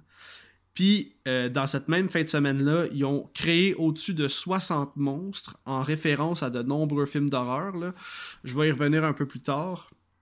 Un autre fun fact, c'est que c'est David Leroy Anderson et sa femme Heather Langenkamp, qu'on on connaît surtout pour son rôle de Nancy Thompson dans les euh, Nightmare on Elm Street. C'est eux qui ont été chargés de créer chacun des monstres, je veux dire, de les faire. Euh, il y avait quand même une équipe pour les aider, mais ils ont eu que 8 semaines pour créer, en fait, faire des effets pratiques de tous les monstres à la main dans un atelier. Et euh, s'il y a énormément de beaux practicals dans ce film-là, on peut, et on peut vraiment les remercier parce que sans eux, je pense pas qu'ils auraient réussi à faire tout ce qu'ils voulaient faire dans les 8 semaines. Donc, j'ai trouvé ça vraiment cool de savoir que Heather Langenkamp était impliqué dans ce film-là. Tu le savais-tu, toi? Oui, je l'avais vu, ouais. Ok, Et puis de savoir qu'ils ont fait ça en 8 semaines, je veux dire, les effets pratiques sont assez exceptionnels. c'est insane. euh, c'est assez, euh, assez hot de, de sortir un, un produit aussi euh, haut de gamme, si on veut, là, avec euh, si peu de temps, si on veut. Exactement. Ok, euh, dernier fun fact concernant la pré-prod. Au départ, c'était le réalisateur Victor Salva. C'est-tu un nom qui te sonne une cloche? ça? Non, ça me dit rien. Non, c'est lui qui est- c'est lui qui était censé réaliser le film. C'est lui qui a réalisé les Jeepers Creepers 1 à 3, Ah, mais qui vrai, fait désormais partie de la blacklist pour ses gestes odieux à caractère sexuel. là. Ouais. Donc, euh, finalement, c'est Joss Whedon qui a dit à Drew Goddard Écoute, je te fais confiance. Et euh, par la suite, Drew Goddard, je pense que la seule chose qu'il a réalisée, c'est la série Daredevil sur, euh, sur euh, Netflix. Euh, je pense qu'on est prêt. C'est l'heure d'aller faire un petit tour dans la cabin in the woods. Est-ce que t'es Mhm. prête? Yes, sir, let's go.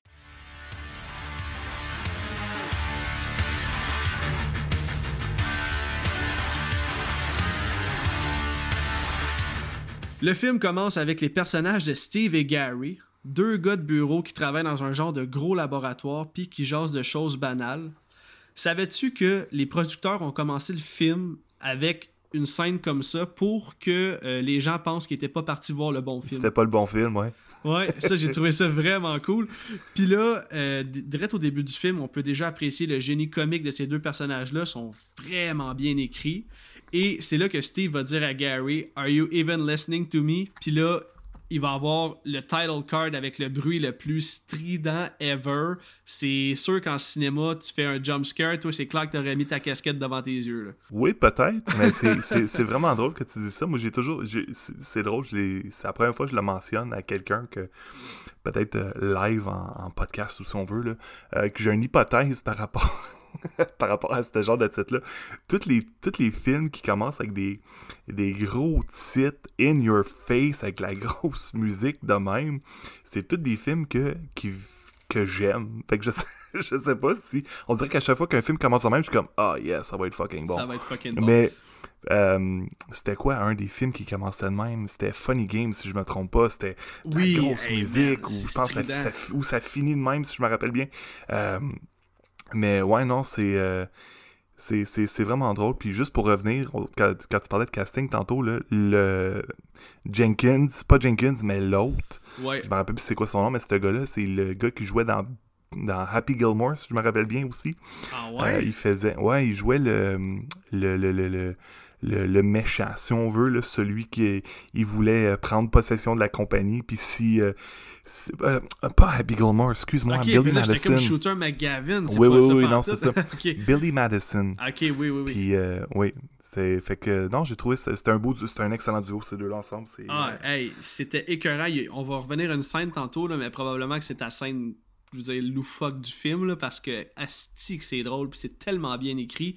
Puis semble-t-il, quand t'es pris, ces deux gars-là avaient tellement une belle chimie, ils apportaient un fun incroyable sur le plateau, puis j'ai comme, j'en doute même pas, là, on peut même pas faire la différence entre- au moment où ils tournent puis entre les prises, là. Je pense qu'ils étaient, ils étaient même pas en train d'acter. Les deux gars avaient juste simplement du fun, puis ça paraissait. là. Ah ouais, non, ça se voyait, effectivement. Ok, euh, ensuite de ça, on va être présenté au personnage de Dana et Jules. Dana, c'est la fille qui va être plutôt timide et réservée. Euh, J'ai mis entre guillemets de virgin parce que, euh, Ouais. on, on peut le dire tout de suite quand même, là, chacun des personnages, c'est les archétypes classiques du, du- du film d'horreur slasher. On a la fille sexy, on a la, la, la virgin, on a l'athlète, on a le studieux, puis euh, on a le, le stoner. Oui, mais, mais, je sais pas si c'est ça, si tu en as dit quelque chose par rapport à ça, c'est des archétypes euh, typiques, mais ils ont un background non typique, dans le sens que, tu sais, si on prend le personnage de euh, Chris Hemsworth, qui est le, qui est le jock, Ouais. euh, mais reste aussi que c'est un gars qui étudie en socio-économie, puis c'est Ouais, un, un gars qui est super, tu sais, comme terre à terre, super smart. euh, puis, tu sais, c'est pas le genre de, de, de background que les, que les, que les jocks avaient dans les, dans, dans les films de. C'était pas des douchebags, là, tu sais. Non, c'est vrai ça. mal- Malgré qu'ils dégagent peut-être ça, ça n'était pas nécessairement un. si Ouais, au niveau physique, ils sont super bien castés dans au niveau des archétypes, mais c'est ça, comme tu dis, au niveau des backgrounds, tu sais, mettons, tu regardes pas le film, tu, tu te dis que c'est encore un autre film qui présente la même affaire tout le temps, mais non, c'est vrai que c'est mentionné que ce gars-là, euh, Mhm. je me souviens plus exactement ce qu'il dit, là, mais c'est à ce moment-là qu'on comprend que euh, ce gars-là a quand même un background, puis c'est pas tant un douchebag que ça. Là. Ok, euh, donc c'est ça, euh, Dana est plutôt réservée et euh, Jules, c'est plutôt la fille sexy.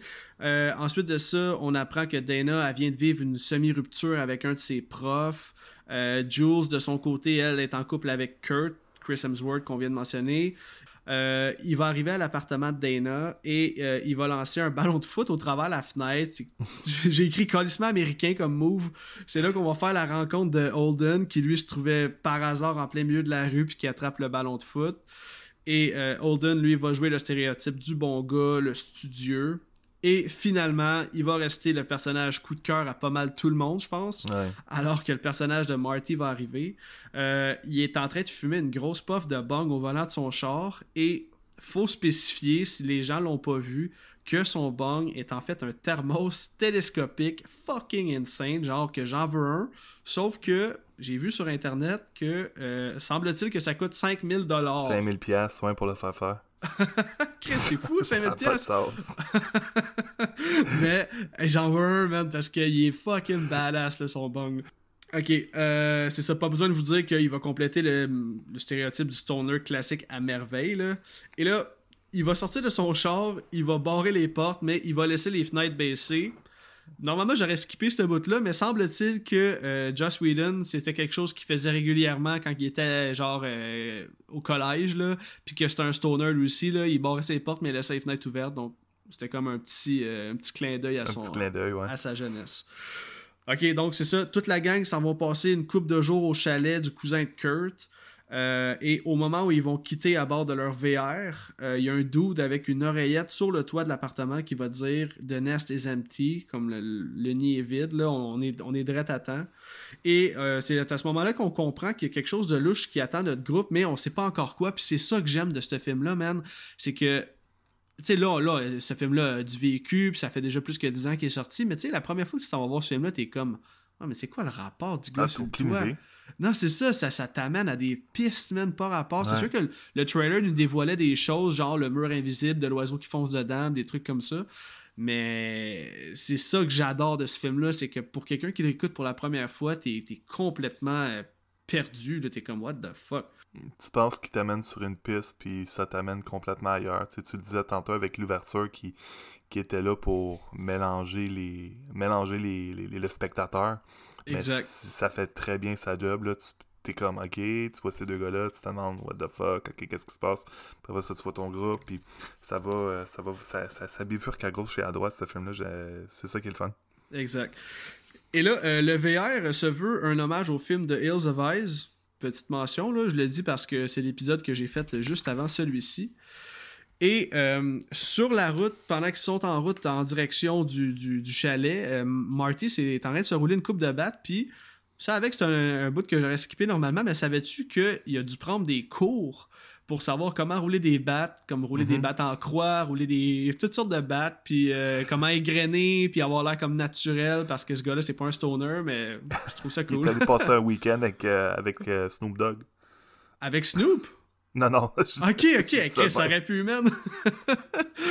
Parce que Snoop, on sait qu'il paye des gens 60 000 par année pour rouler des battes eh euh, à, sa place. Là. Puis, petite anecdote, savais-tu que Snoop ne fume jamais deux fois sur le même joint? Lui, un coup qu'il a fait ça, il a pris 3-4 puffs, s'il passe, il refume plus dessus, puis ah, ouais, j'avais déjà, ouais, déjà entendu ça. Bref, petite anecdote de Stoner. Une bonne façon de pas pogner la COVID. c'est un crise de fête. Ok, on est de retour au laboratoire. On voit Steve et Gary qui sont dans une genre de méga salle de contrôle.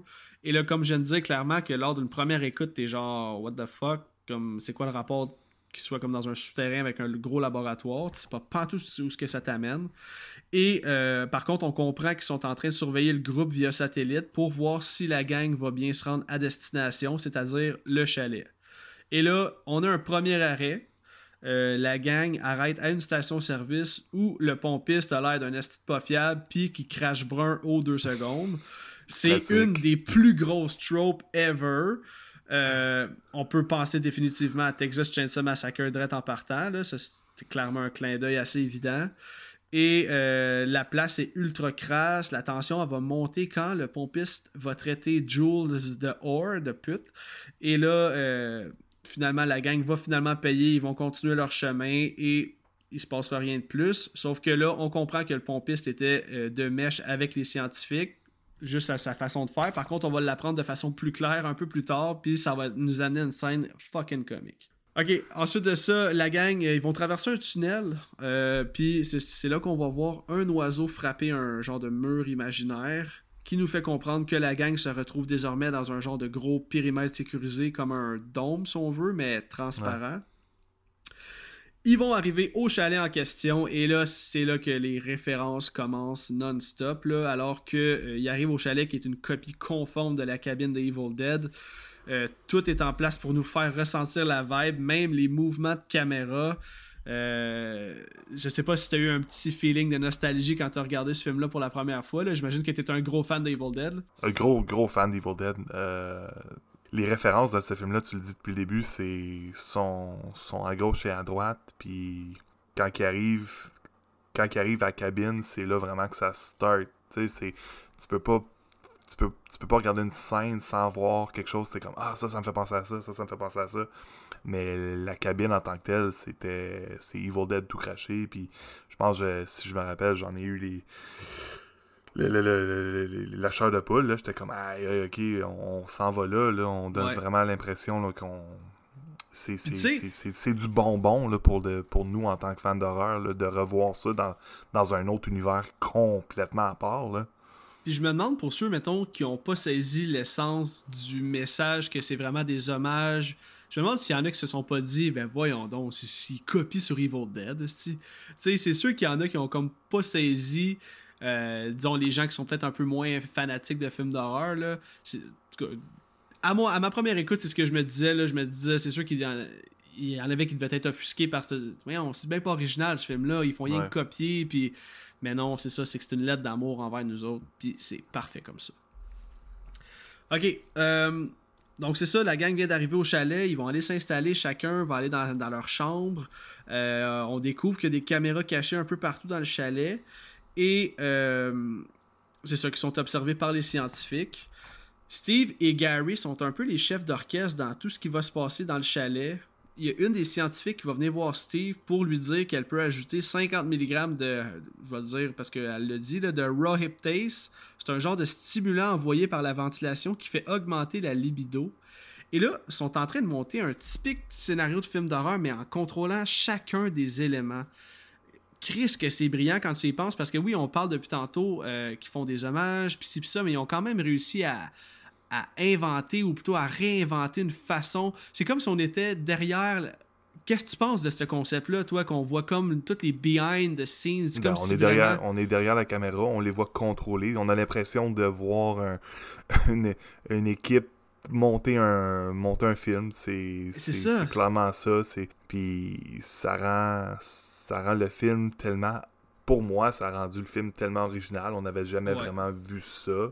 Exact. Euh, puis de savoir que, comme tu dis, il contrôle tout. Même, je me rappelle, il y a une scène où est-ce qu'il parle que euh, quand la fille, elle avait fait, euh, elle a tendu ses cheveux, ben ils, ont mis quelque chose dans son, dans son, dans sa teinture pour qu'elle soit un petit peu plus comme horny. Là.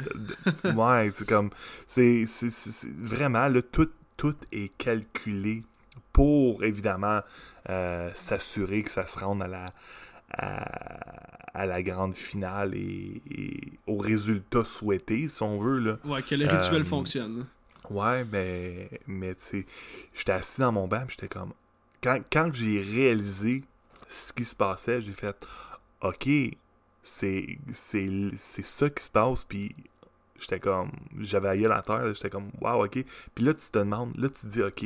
Fait que là, considérant que il contrôle tout, puis qui, qui, nous amène dans un univers horrifique. C'est là que tu dis, ok, quoi d'autre qui s'en vient? Qu'est-ce qu'ils qu'est-ce qu'ils vont nous faire vivre? Puis euh, ça prend pas de temps que ça, ça déchaîne, si on veut. Ah, vraiment, vraiment. Et là, on va arriver au bout le plus puissant du film. Gary va recevoir un appel de Mordecai. Ça se trouve être le pompiste qu'on a vu un petit peu plus tôt. Mm-hmm. Puis là, le dude, il prend son rôle beaucoup trop sérieux. Là.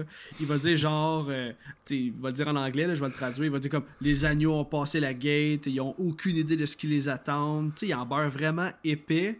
Et le bout le plus puissant, c'est quand il va dire à Gary, il va dire Est-ce que je suis sur speakerphone, moi là? là? puis là, les deux, ils partent à rire, il va dire Mais non, mais non, mais non, je te ferai jamais ça. Puis là, il est comme Ok. Puis là, il continue de parler. Puis là, il dit Non, non, je suis sur speakerphone. Je suis sur speakerphone. puis les deux, ils partent à rire, man. Hey, ça a dû être tellement drôle à tourner, cette scène-là. Là. Bref, moi personnellement, c'est mon bout de préféré du film, là, niveau euh, comédie. Là. Calique que je l'ai ri, man. Ouais.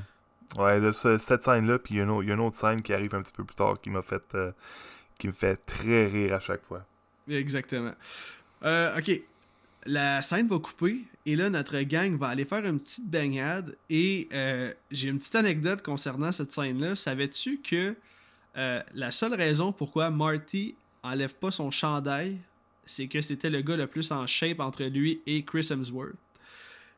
il se faisait surnommer le Rip Jesus parce que semble-t-il que c'est ça, il était découpé à l'os, puis ça aurait vraiment pas bien fonctionné avec son personnage. ça aurait mal paru. Ouais, fait que c'est pour ça que c'est le seul qui reste euh, en chandail. Il aurait enlevé son chandail, puis c'est lui qui se serait fait caster pour. Euh, ouais, pour, jouer Thor. c'est vrai, pareil. Hein. Thor le Stoner. Exactement. Les, euh, les, scientifiques vont ensuite prendre des paris. Cette scène-là avec est quand même très nice. Là. Ils vont prendre des paris à savoir quel monstre va, va venir attaquer le groupe c'est tellement une activité clandestine de malade quand tu penses à ça. je veux dire, des paris à savoir quel monstre va venir buter un groupe de jeunes, c'est du génie. Et là, euh, Gary explique que la gang doit prendre des décisions par eux-mêmes, sinon le rituel ne marchera pas comme prévu. Et c'est là qu'on va apprendre quelque chose de quand même bien important que j'avais pas saisi à ma première écoute. C'est là qu'on apprend que l'objet qu'ils vont toucher dans le sous-sol, c'est ça qui va décider de leur sort, puis c'est ça qui va Mhm. décider quel monstre va sortir pour les tuer, parce que chaque objet est associé à un monstre en particulier. Mais encore là, je pense que c'est plus que juste le ou le toucher. Il y avait, Mais, si je ouais. me trompe pas, il y avait, il y avait un collier. Je pense que la fille elle avait dans les mains, je pense qu'il aurait fallu qu'elle qu'elle- qu'elle porte pour déclencher cette. Ouais, ouais, ouais, c'est ça. Je veux mais, dire, comme la euh, petite boîte musicale, il aurait fallu qu'il l'ouvre, le genre de la boule qui fait penser un peu euh, au cube dans au euh, cube de Hellraiser. Ouais. Ouais, non, c'est ça, tu, tu as raison. En fait, faut, je pense qu'il fallait qu'il manipule un objet euh, de la façon qui fonctionne là, pour que, tu sais, elle, dans le fond, elle va lire le livre qui va faire en sorte que les. les- les- vraiment un peu comme la, la Evil Dead, là, finalement. Ouais, ouais, la- le, le- le- Je m'en ai dit la comptine, mais c'est pas une comptine, c'est un. un- genre les, les, euh, les affaires latines, là, les, les- ouais, exact. ouais. Hey, si je perds mes mots à soir, mon gars, là, je. C'est all good, man. Mais c'est. c'est- C'est c'est- pas que c'est dommage, mais il y a toujours. Y a- y a-tu une partie de toi qui aurait voulu voir autre chose? Tu sais, dans Oui, le sens que. Ben oui, ben oui. euh, surtout après avoir vu, tu sais, un petit peu plus tard, on découvre ok, qui, qui, est, qui, qui est qui dans les monstres. Puis moi, le- la petite boule qui faisait beaucoup penser à Hellraiser, j'étais comme Ah, me semble que. Me semble que j'aurais aimé ça voir ce personnage-là se déchaîner sur ce groupe-là. Ou juste la petite ballerine là, avec, la, avec la face pleine de. avec une face de dents. Genre, tu sais, ou est-ce que c'est juste un, un cercle avec des dents, là, tu sais. Ouais. Euh, je me serais. Tu sais, le- le- l'idée d'avoir la famille Bruckner, c'était. Ok, ça, ça revient à un, un- un classique où est-ce que, ok, on a des zombies, toute la kit, puis. euh, mais je sais pas, il y a, quelque chose dans moi qui était comme. Ah, me semble que. Après avoir vu les autres, j'avais fait Ah, j'aurais aimé ça voir autre chose, mais ça a quand même bien. euh, ça nous a quand même donné un, un divertissement assez, euh, assez solide à travers cette famille-là. Ouais, man, mais tu marques un point parce que il y avait la porte grande ouverte pour faire une genre de joke, une genre de parodie, parce qu'au moment où elle s'en va pour lire, Marty il dit non, non, non, lis pas ça. Puis Ouais. là, ça aurait juste pu couper, puis on aurait pu aller sur un autre objet, ça nous aurait fait clairement comprendre le lien de Evil Dead, puis comme, ah non, une chance qu'elle l'a pas lu, parce qu'on sait clairement ce qui se serait passé. Mais finalement, ils ont quand même décidé d'y aller dans cette optique-là. là. Mais non, effectivement. Euh, puis savais-tu que toutes les petites voix qu'on entend, ça se veut un hommage à Amityville? Comme quand Marty entend tout le temps Mhm. une femme chuchoter. Là. Bon, Ouais, ça, ouais. ça, c'est un hommage euh, à Amityville. La gang, ils vont commencer à faire le party le soir. Ils vont jouer à Truth or Dare. Euh, Marty va dare Jules d'aller frencher la tête de loup empaillée. Chose qu'elle va accepter sur le champ. Et semble-t-il qu'ils ont dû refaire la prise beaucoup de fois. Et euh, pour rendre l'expérience plus agréable pour l'actrice, ils ont mis du sucre en poudre Du sur la langue hein, du ouais, loup ouais, pour que ça soit plus facile pour elle euh, de l'embrasser à grosse langue. Là, euh, ils vont se faire interrompre quand la trappe d'accès pour le sous-sol va ouvrir d'elle-même. Évidemment, un autre plan identique à Evil Dead. Jules, elle va dare euh, Dana d'aller faire un tour dans la cave. Ils vont tous finir par y aller et euh, tout ce qu'on vient de, déjà de dire, là, ça c'est comme le réel élément déclencheur du film, alors qu'ils vont toucher un peu à tout. Mais finalement, quand Dana, Dana va lire les passages du livre, les, les zombies vont sortir. Donc, euh, on va retourner aux scientifiques, puis les paris sont terminés, et c'est là qu'on peut voir le tableau avec tous les noms de différents monstres. Puis, je suis pas mal certain que chaque auditeur ou euh, chaque personne qui a visionné le film a, fait, a déjà fait pause au moins une fois au moment ben oui. où il présente le tableau avec les monstres. là. C'est sûr, tu- on- ça passe trop vite. On n'a pas le choix de savoir qu'est-ce qui. Quoi d'autre qu'il y avait, ça. Tu sais, t'en, vois, mais je pense que dans la sélection, il y aurait dû en avoir au moins une quarantaine, là, facile. là. Exact. Puis j'ai euh, quelque chose à mentionner ici. J'ai regardé encore une fois cette vidéo-là juste avant qu'on enregistre, mais il y a une vidéo vraiment intéressante sur YouTube qui s'appelle Every Reference in the Cabin in the Wood. C'est une vidéo de 9 minutes où tu apprends pratiquement la référence de chaque film pour chacun des monstres. En fait, tu l'apprends, là, il, il défile les noms des monstres un par un, puis en plus, il nous dévoile toutes les références qui sont cachées un peu partout dans le film, donc c'est vraiment, vraiment intéressant. Je vous le suggère fortement à tous. Every reference in the cabin in the wood, C'est ça dure ça. 9 minutes. Allez voir ça, je vous jure, c'est c'est crédible, c'est pas, euh, ça n'a pas été fait par Joe Blow, c'est vraiment, vraiment cool. C'est cool, c'est ça qui est cool de ce film-là, c'est c'est un oignon. Tu sais, juste comme tu penses que t'as enlevé la première pleure, il y en a un autre, il y en a un autre, il y en a un autre, il y en a un autre, il y a toujours quelque chose à découvrir, il y a toujours quelque chose à, euh, une référence, une citation. Ouais. Euh, tu sais, je veux dire, c'est une scène, la manière qu'elle s'est montée, la manière qu'elle s'est filmée. Il y a toujours un petit quelque chose qui va nous donner le goût de, d'en voir plus puis d'en savoir plus, tu sais. Exact. Puis parlant de référence, tu sais, juste après cette scène-là, on va apercevoir dans la salle des contrôles des moniteurs. Puis sur chacun des moniteurs, ça représente euh, des différentes villes à travers le monde. On a Tokyo, Berlin, euh, il y en a plein. Là. Puis chacune des villes représente encore une fois une référence. On a Tokyo pour The Ring. Euh, mm-hmm. Je pense que je me souviens bien, il y a The Thing, il y a King Kong, en tout cas, il y en a plein, là, mais c'est ça, c'est encore une fois, ils se sont vraiment gâtés au niveau des références. Tu as se demander si fallait quasiment qu'ils utilisent des droits, tellement c'est évident qu'ils font un hommage. Je sais pas si c'est de même ça fonctionne. Hein? Euh, ouais, je sais pas. C'est, en même temps, je veux dire, c'est des, c'est, des références indirectes, dans le sens que ça, ça ressemble sans être exactement, exactement ça. Fait que, tu sais, je veux dire, je pense qu'ils se sont peut-être sauvés le cul au niveau des, des, droits d'auteur et tout, là. Euh, tu regardes le, personnage qui représente euh, Pinhead, là. Je veux dire, c'est Pinhead tout craché, mais au lieu d'être ben des, au lieu d'être des pins, c'est des, des scies circulaires qu'il y a dans la tête, là, tu sais. exact. je veux dire, c'est la même fucking affaire, mais je veux dire, au final, c'est. c'est fait mais il s'en sauve probablement en, ayant cette, similitude-là sans nécessairement être une copie conforme. Non, euh, non, bien d'accord, c'est vrai ça. On, est, on, va retourner dans le chalet on va avoir Jules qui a la libido dans le tapis et là, elle danse de façon sexy. Kurt, il va jouer le, rôle du douchebag à perfection alors qu'il va juste faire comme des fuck yeah en buvant son drink à la bouteille. Sais, il, a beau, il a beau être euh, studieux, peu importe, mais il, joue son rôle de douchebag, joueur de football à merveille. Euh, Marty va fumer son bat, tandis que Dana et Holden, eux, euh, clairement, il se passe de quoi indirectement entre les deux, sont mal à l'aise et ils cherchent un peu quoi se dire. Et c'est à ce moment-là que Kurt et Jules vont aller se promener dehors dans le but d'aller faire ce qu'ils ont à faire, comme dans tout bon film d'horreur. Marty, c'est le seul qui semble avoir sa tête, puis qui semble pas affecté par les produits chimiques que le laboratoire envoie par la ventilation. C'est sûrement parce qu'il est stone, mais je pense qu'à un moment donné, ils disent, ouais, c'est ça, puis le fait qu'il soit gelé, ça annule tous les effets. Euh, OK. Et ensuite de ça, euh, il va dire à Dana que Kurt, normalement, c'est pas un douchebag de même. Et il va dire que Jules non plus, normalement, elle agit pas comme ça. Dana est dans le déni, puis elle, selon elle, ils sont juste sous ou gelés, là, c'est selon. Ensuite de ça, Jules et Kurt, ils commencent à faire ce qu'ils ont à faire, mais Jules, elle va dire qu'elle a froid, puis qu'elle se sent pas super à l'aise.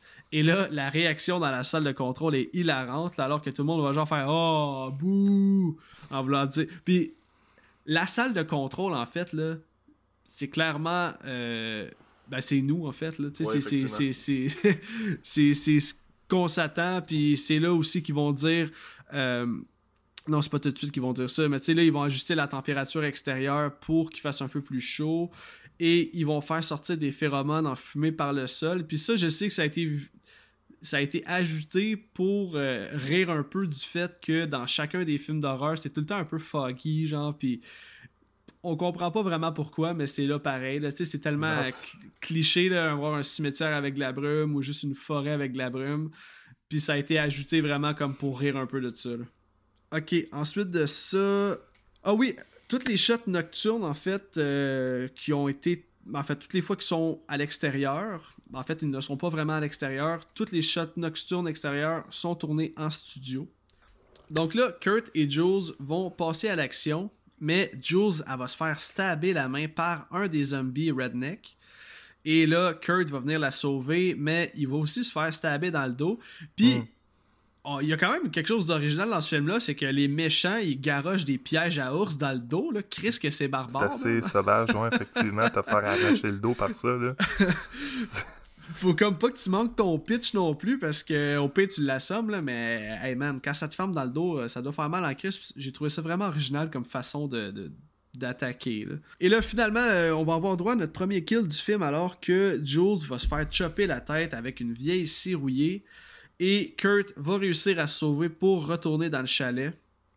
Pendant ce temps-là, Marty, le comic relief, lui, est en train de lire le petit Nemo dans son lit et il va encore entendre des voix. Il va donc aller dehors pour tomber nez à nez avec Kurt qui va arriver à la course pour lui dire de rentrer en dedans au plus Chris. Il va apprendre au reste de la gang que Jules est morte. Euh, Dana va ouvrir la porte et un des Buckners va lancer la tête de Jules sur Dana. C'est à partir de là que ça, ça décolle. Hein? Je veux dire, à partir du premier, du premier kill, là, c'est. Ah, c'est non-stop. C'est non-stop, puis vraiment, là, c'est là que ça. C'est là vraiment, là, que comme je dis, là, ça, ça décolle, puis ça rend. C'est une coche au-dessus de ce qu'on avait déjà. Là. Non, c'est vrai, c'est non-stop action. Puis c'est ça, j'allais dire, c'est tellement bon ce qui s'en vient parce que euh, le Kurt va dire No matter what, il faut qu'on reste ensemble. Puis on va voir Steve dans la salle de contrôle faire Ah, fuck, comme. Calice, il va encore y aller pour le, fameux classique, il faut qu'ils restent ensemble. Là. Moi, j'ai besoin qu'ils se split, ce monde-là. Et euh, c'est là qu'il va euh, faire de la petite magie. Là. Il va peser sur des petits pitons mm-hmm. et il va faire sortir un genre de de produits chimiques, peu importe, par une trappe d'aération. Et au moment où Kurt va passer devant la trappe, ça va le faire changer d'idée instantanément. Puis il va dire non. Savez-vous quoi? Je pense que ça serait mieux qu'on se sépare. Parce qu'il dit Je pense qu'on va courir plus de terrain. Bref, Marty, lui, euh, pendant ce temps-là, il va être enfermé dans sa chambre parce que là, ils vont avoir pesé sur un piton qui va comme tous les avoir enfermés séparément et il va accrocher une lampe qui va, euh, qui va la briser au final et il va découvrir une caméra cachée dans la lampe. C'est là qu'il va comprendre qu'ils sont en train de se faire surveiller. Il va reculer au bord de la fenêtre. Il va se faire attraper euh, par un zombie. Puis au moment où on pense qu'il est foutu, euh, il sort son thermos bong télescopique comme un sable laser avec une petite musique héroïque. J'ai trouvé ça crissement malade, cette bout-là. Et là, il va tenter de knocker le zombie, mais euh, il va plutôt se faire stabber dans le dos. Et il va se faire amener dans un trou. À ce moment-ci, on est certain que c'est la fin pour Marty, parce que là, il y a du sang qui a giclé de partout. À ta première écoute, tu pensais-tu que c'en était terminé pour lui ou tu avais déjà saisi ah un peu? C'est sûr que moi, il était mort puis on le verrait pas. Je veux dire, c'est tu sais, c'est ça qui est drôle du film, c'est qu'autant que tu réalises, ah, ok, c'est. Il joue avec les. Il joue avec les tropes, il joue avec les, les stéréotypes de, de, ce que, du film, du, genre. Mais il, amène une, dimension différente, mais j'aurais jamais cliqué que le, que le, que le stoner aurait serait revenu à un certain point. Non, c'est ça. Il euh, moi, il, s'est fait pogner, il est mort. Là. That's it. Puis tu sais, dans le fond, au moment où il meurt, il meurt pas vraiment, là, mais tu sais, il y a comme un tremblement de terre au même moment. Puis ça, ça se veut être comme les Ancient Ones, qui seraient comme fâchés. Puis j'ai vu dans une vidéo que euh, ça, c'est pour expliquer le fait que dans un film d'horreur, quand il y a un kill off-screen, euh, le gars finit toujours par revenir à un moment ou à un autre. Donc, le tremblement de terre se voulait un peu comme... Euh, un message. Je sais pas comment il voulait décrire ça, mais ça fait du sens quand on y pense. Que c'est vrai que dans un film d'horreur, souvent quand tu vois un kill off screen, il y a de bonnes chances que tu à la fin du film, il va repopper. Puis comme... Exactement. Donc là, euh, il reste plus que Dana, Holden et Kurt. Ils vont trouver une issue dans le sous-sol via la Black Room qui appelle. Euh, Holden va lui aussi se faire lancer un piège à os dans le dos, ça croit que c'est un trademark. Et Dana va planter une crowbar dans la tête du zombie avant de le stabber à euh, multiples reprises. Puis j'ai trouvé que c'était vraiment du Christy de beau practical ici. Je sais mhm. pas si tu as regardé euh, le, making of, là, j'en parle pratiquement à tous mes épisodes là, de, des making of, mais dans le making of, on voit vraiment bien euh, cette scène-là, comment ils ont fait le practical, puis le gars, il avait vraiment genre une prothèse de malade, là, puis en tout cas, c'était super bien le fait. Sang qui coule. Non, c'était vraiment hot, sérieux. Donc, euh, ok, par la suite, la gang va finalement prendre la fuite à bord du VR. Pendant ce temps-là, ah, ok, ok, je pense que c'est ça le bout que tu parles, que c'est drôle. On coupe sur une scène où on voit les jeunes filles de l'école primaire au Japon qui en sont venues à bout de la version Wish de Samara euh, en chantant une comptine japonaise et ils ont transformé Samara en grenouille. Ah, Normalement, Ouais, c'est ça. Normalement, j'aurais skippé ce bout-là, mais asti que c'est malade. Le quand Gary va juste regarder tout le monde, ben, tout le monde, il va regarder les petites filles dans l'écran, va juste faire fuck you, fuck Ah, you, écoute. fuck you. Cette passe-là me fait, me fait tordre de rire à chaque fois. là. mais il y a, y a de quoi de drôle d'un vieux monsieur qui envoie chier des petites filles, même. Ah, des, petites, des petites japonaises là, à travers sa télé, là, pis il est piste. Mais, tu vois, moi, cette scène-là, euh, jusqu'à il il y a pas longtemps, là, il a fallu. euh, euh, c'est une des choses que moi et ma blonde on parlait, c'est. Nous autres, à un certain moment, moi je pensais, ah, ils ont réussi. Il, il est piste parce qu'ils ont. Eux autres, ils ont réussi. Parce qu'ils parlent. À un certain moment, ils parlent d'un, perfect score. Puis là, tu dis, OK, mais fallait, faut qu'ils réussissent à, à contenir le- l'entité ou le. Mais, mais là, tu réalises, non, ça fait pas de sens parce que c'est un, c'est un rituel. Ils sont en train de. Ils, ont besoin de, de, de, de, de, De sacrifice. de sacrifice, merci. Euh, et eux autres, en réussi les petites filles, en réussissant à contenir le- l'entité, ben eux autres sont comme Ah, fuck you, on a réussi. Fait que là, euh, les autres là, sont comme Ah, shit, il reste, il reste juste nous autres. Là. Faut, faut que tout le monde meure, sinon, ben, on, on y passe tout. Ouais, Puis mais non, mais c'est vrai. sa réaction est juste, est, est juste trop Ouais. hot par rapport à ça. là. Euh, hilarante, mais c'est ça qui est comme un peu moins expliqué, c'est que, on- ils sont tellement en train de contrôler ce qui se passe dans le film que, tu sais, des scénarios comme ça, là, on, peut, on comprend très bien qu'il y en a à travers le monde, là, finalement, mais c'est peut-être un peu la- la- l'aspect que j'ai un peu moins compris, là, comme qu'est-ce que tu dis, là, tu sais, souvent ils vont parler du Japon comme s'ils étaient un peu en guerre avec eux, ah, mais tu sais, eux autres, ils ont fait ça, puis c'est c'est peut-être l'aspect que j'ai moins bien compris, là, je trouvais ça juste drôle que euh, je comprends bien qu'il est comme pisse parce que la petite fille a réussi à battre l'entité. Mais au final, c'est quoi leur lien vraiment avec le Japon? Puis c'est c'est peut-être ça qui manque un peu d'explication au final. Ok. euh, au même moment, euh, Steve et. ben, le fond, juste après qu'il aille euh, envoyer chez les petites filles, Steve et Gary commencent à capoter parce qu'ils se rendent compte que le tunnel est encore ouvert, puis que les trois survivants ont une chance de. En fait, ils ont une vraie chance de se pousser. Et là, Gary va réussir à, cou- à court-circuiter les fils pour causer l'explosion du tunnel à la dernière seconde. Et là, c'est là que Kurt va avoir la brillante idée de faire son Evil Knievel. Alors qu'il va dire écoute, si le tunnel est bloqué, je vais prendre ma motocross, puis je vais jumper par-dessus la falaise, puis je vais aller chercher de l'aide, puis on va toutes les buter, puis c'est America style. là. Mais oui, avec son golden. Mais par contre, euh, au moment où il fait son jump héroïque, il se fait freiner par le mur invisible, puis il calisse le camp dans le fond du ravin. Le gars était tellement coquille puis sûr de sa shot que on peut pas faire autrement que d'être crampé en voyant cette scène-là. là. Il fesse le mur, là, puis il tombe dans un trou noir, ça finit juste plus de finir sa chute. Là.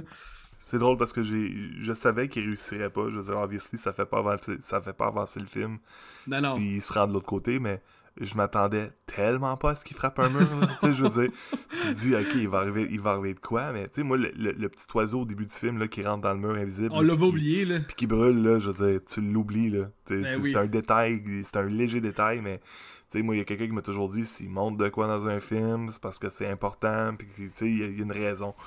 Puis, j'étais, Esti, man, il, il jump, puis il frappe ça, puis t'es comme, oh my god, le mur.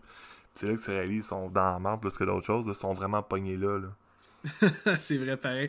Mais ah ouais, man. euh, mais je pense qu'à ma deuxième écoute, je le savais clairement ce qui s'en venait, mais on dirait que l'impact là est tellement puissant. Puis, écoute, il se fait ramener sur Terre en esti, là, il est tellement sûr de lui. Là. Mais ouais, c'est ça. C'est assez surprenant.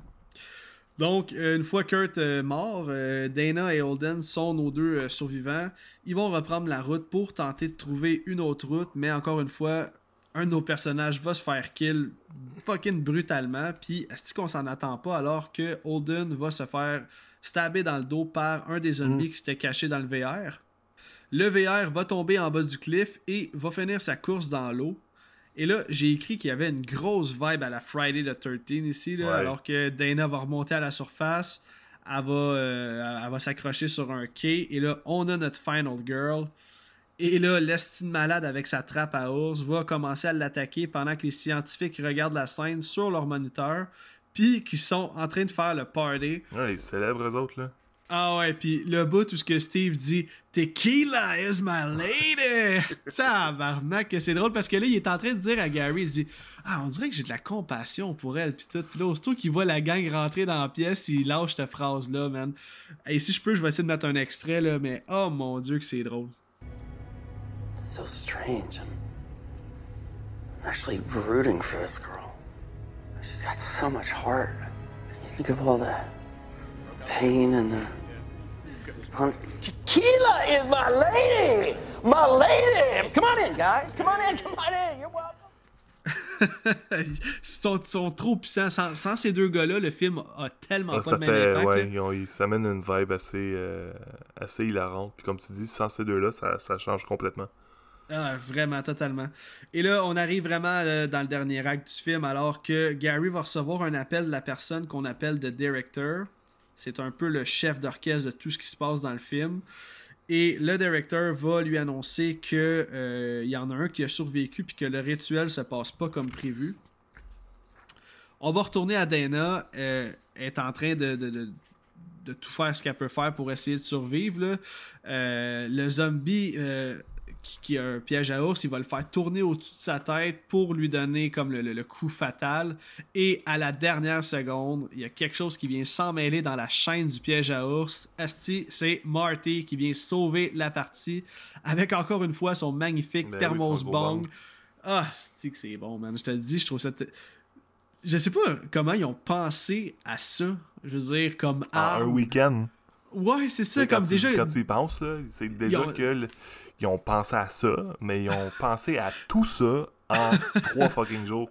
Moi, ça fait aucun, ça fait aucun sens dans ma tête, là, je veux dire. Euh, Hey, c'est fou, hein? Tu sais comment, là, des fois, quand tu subis un échec, là, parce que dans le fond, les deux venaient d'avoir un échec sur chacun de leurs films, genre soit que le film n'a jamais fonctionné ou euh, qu'ils ont eu des échecs comme, au niveau euh, de la production, euh, je veux dire, au niveau du box-office, puis tout, puis ils se sont dit, regarde, on se challenge nous-mêmes, on se donne trois jours, puis on écrit de quoi de fou, man. Puis, Calice, ils nous ont pondu de quoi de malade, puis en prime, ils ont pensé à inclure un bong euh, thermos télescopique.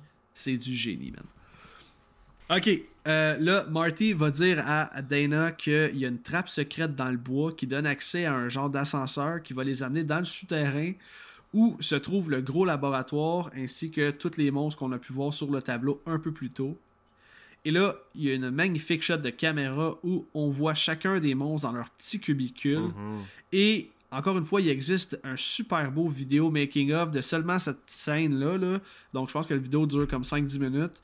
De comment ils ont fait pour tourner cette scène-là. Il y a vraiment moins de CGI qu'on peut le penser. Ils ont bâti plusieurs cubicules de plusieurs grosseurs pour que, euh, mettons, c'est comme si, tu sais, toi, t'es grand, là, puis euh, tu rentrerais dans une petite boîte juste pour que tu aies l'air d'un géant, mais géant, avec ouais, les ouais. perspectives puis tout, Yeah. là. Fait que je trouve ça vraiment, vraiment cher que ça soit donné tout ce mal-là. Tu sais, il y aurait... Dans le cinéma d'aujourd'hui, pratiquement, je suis pas mal sûr que le CGI aurait été euh, vraiment plus mis de l'avant que Ah, le, le- le- le practical. là. Mais euh, c'est ça, j'ai trouvé ça vraiment cool qu'ils se donnent tout ce mal-là pour réaliser cette petite scène-là. Là, ok, ce qui va suivre, c'est la scène du film, là, où c'est le fucking chaos pendant un bon 10 minutes. Euh, tous les monstres vont se faire libérer par Dana. Là. Elle va peser sur un bouton. Et là, pour cette scène-là, je veux vraiment pas décrire euh, tout ce qu'on voit là, parce que je finirais juste pas. Non, c'est ça. Cependant, j'ai noté mes meilleurs kills de la scène. Yes. Puis s'il y en a que, euh, qui, qui te reviennent en tête, tu, tu me diras toi aussi. Ok, je vais en rafale avec qu'est-ce que j'ai noté pour cette scène-là. Premièrement, t'es-tu gamer un peu, toi? Euh, ouais, un petit peu. Ok, est-ce que t'as déjà joué à Left 4 Dead? Oui. Ouais. Est-ce que tu as remarqué que dans les cubicules, on peut spotter quatre des mutants qu'on peut apercevoir dans Left 4 Dead, soit un boomer, une witch, un hunter et un tank? Non. Et eux, ils ont été mis là en référence au jeu de Left Ah 4 ouais. Dead. Je l'avais pas vu moi non plus, là, pour être bien franc, mais on les voit dans des vidéos, puis comme ils sont spotés un par un, là, puis euh, j'ai trouvé ça fucking nice, parce que Left 4 Dead, c'est un de mes jeux préférés ever, là, de shooter, là, il est... C'est ce qu'il y a, ce jeu-là. Deuxièmement, c'est pas un kill, mais on en a parlé tantôt, euh, le genre de pinhead avec des scies dans la tête, il a un Mhm. look fucking badass, là. Avec ses Puis- yeux noirs, noirs, noirs, là. Vrai. Puis, t'as marqué un bon point tantôt. J'aurais probablement aimé ça aussi, que ça soit notre antagoniste principal, que ça soit lui qui attaque notre groupe. Puis, tu sais, euh, ça aurait pu être. Il, il, aurait pu aller loin là, parce que c'est clairement ce gars-là a comme des pouvoirs un peu et ça serait pas juste comme de la force brute. Puis je pense qu'il aurait pu amener de quoi de vraiment nice. Le, en fait, quand la scène commence, tout simplement, le bout où tous les monstres se, sont, se font libérer, qu'il y a juste une chier de garde qui se font destroy. Fucking insane, ça. Juste le bruit de l'ascenseur qui fait ting, puis les portes qui ouvrent, là, c'est le, c'est le chaos total. Ben écoute, hey, Gabin, ça, tu viens de dire chaos total. Est-ce que tu sais que dans le script, pour toute cette longue scène-là, tout ce qui est écrit, c'est euh, It's the chaos in every screen. That's it. C'est tout ce qu'ils ont écrit, puis là, dans le making on les voit, puis ils sont comme, hey, on aurait tellement dû écrire de quoi de plus précis que juste écrire ça. Ben là. Fait que là, ils se sont cassés le cul à comme vraiment être non-stop action, mais c'est ça, dans le script, c'est simplement cette ligne-là qui est écrite. C'est le chaos dans tous les écrans. Wow. That's it. ok. Euh, le Chris de gros serpent, il est vraiment Mm-hmm. insane. Puis ce monstre-là, il a été créé uniquement parce que le film a été tourné dans une vraie université. Le film a été tourné à Vancouver d'ailleurs.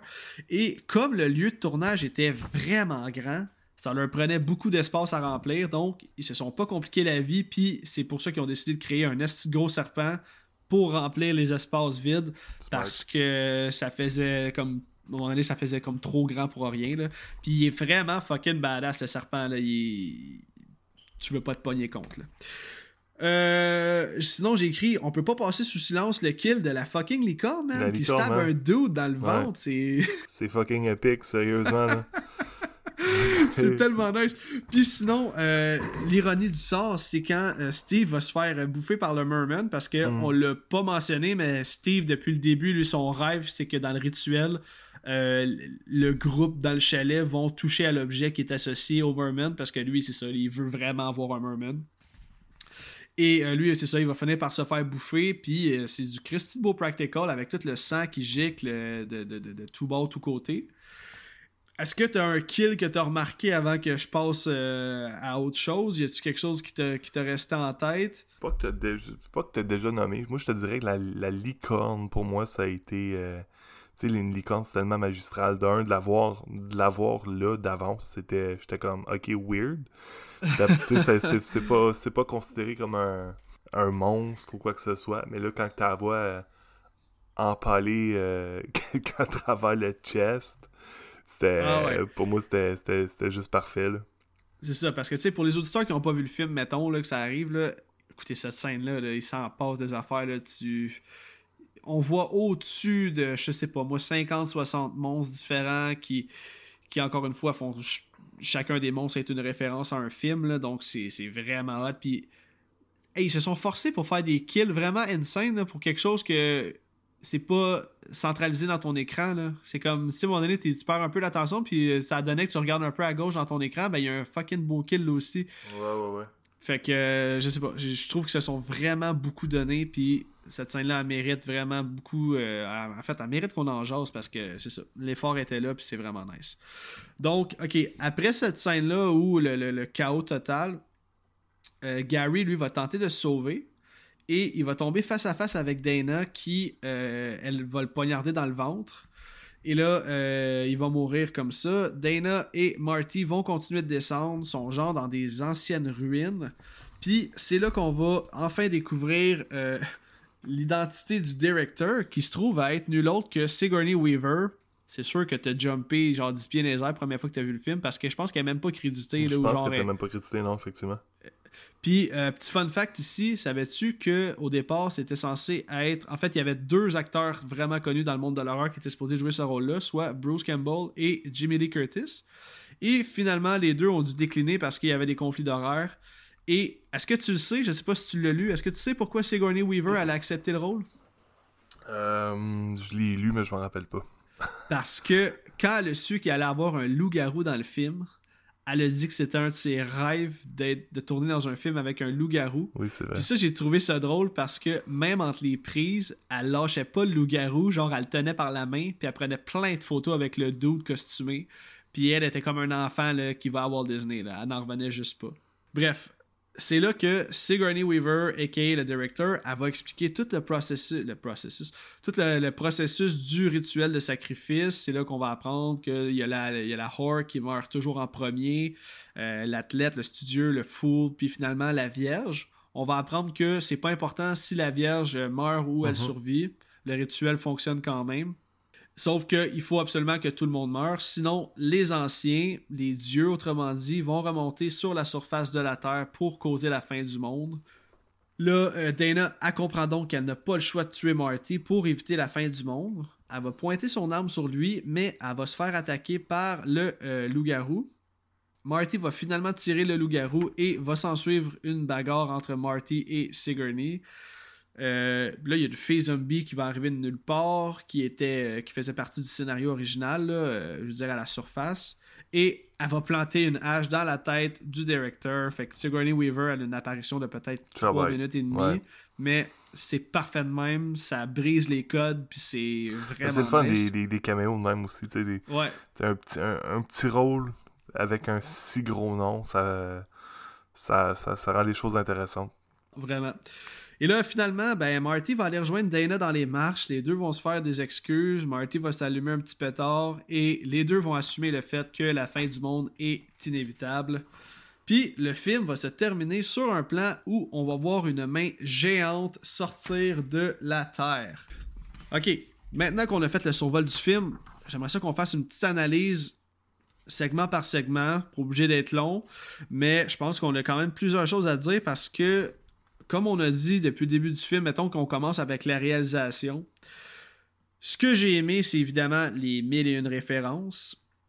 Puis, ce que j'ai compris dans la vidéo que je vous parle depuis tantôt, qui dure juste 9 minutes, c'est qu'il explique vraiment bien euh, à la fin de cette vidéo-là qu'est-ce que les Ancient One ou les dieux représentent réellement. Mm-hmm. On sait que, mettons, euh, tout ce qui se passe dans la, salle de contrôle, ça se veut être un peu l'auditoire, mais les Ancient Ones, c'est l'auditoire de l'horreur. Dans le sens où, année après année, euh, nous, les fans d'horreur, on va voir les mêmes films avec les mêmes archétypes qui font la même chose. On veut du sang, euh, de la nudité, des jokes de stoner avec une final girl.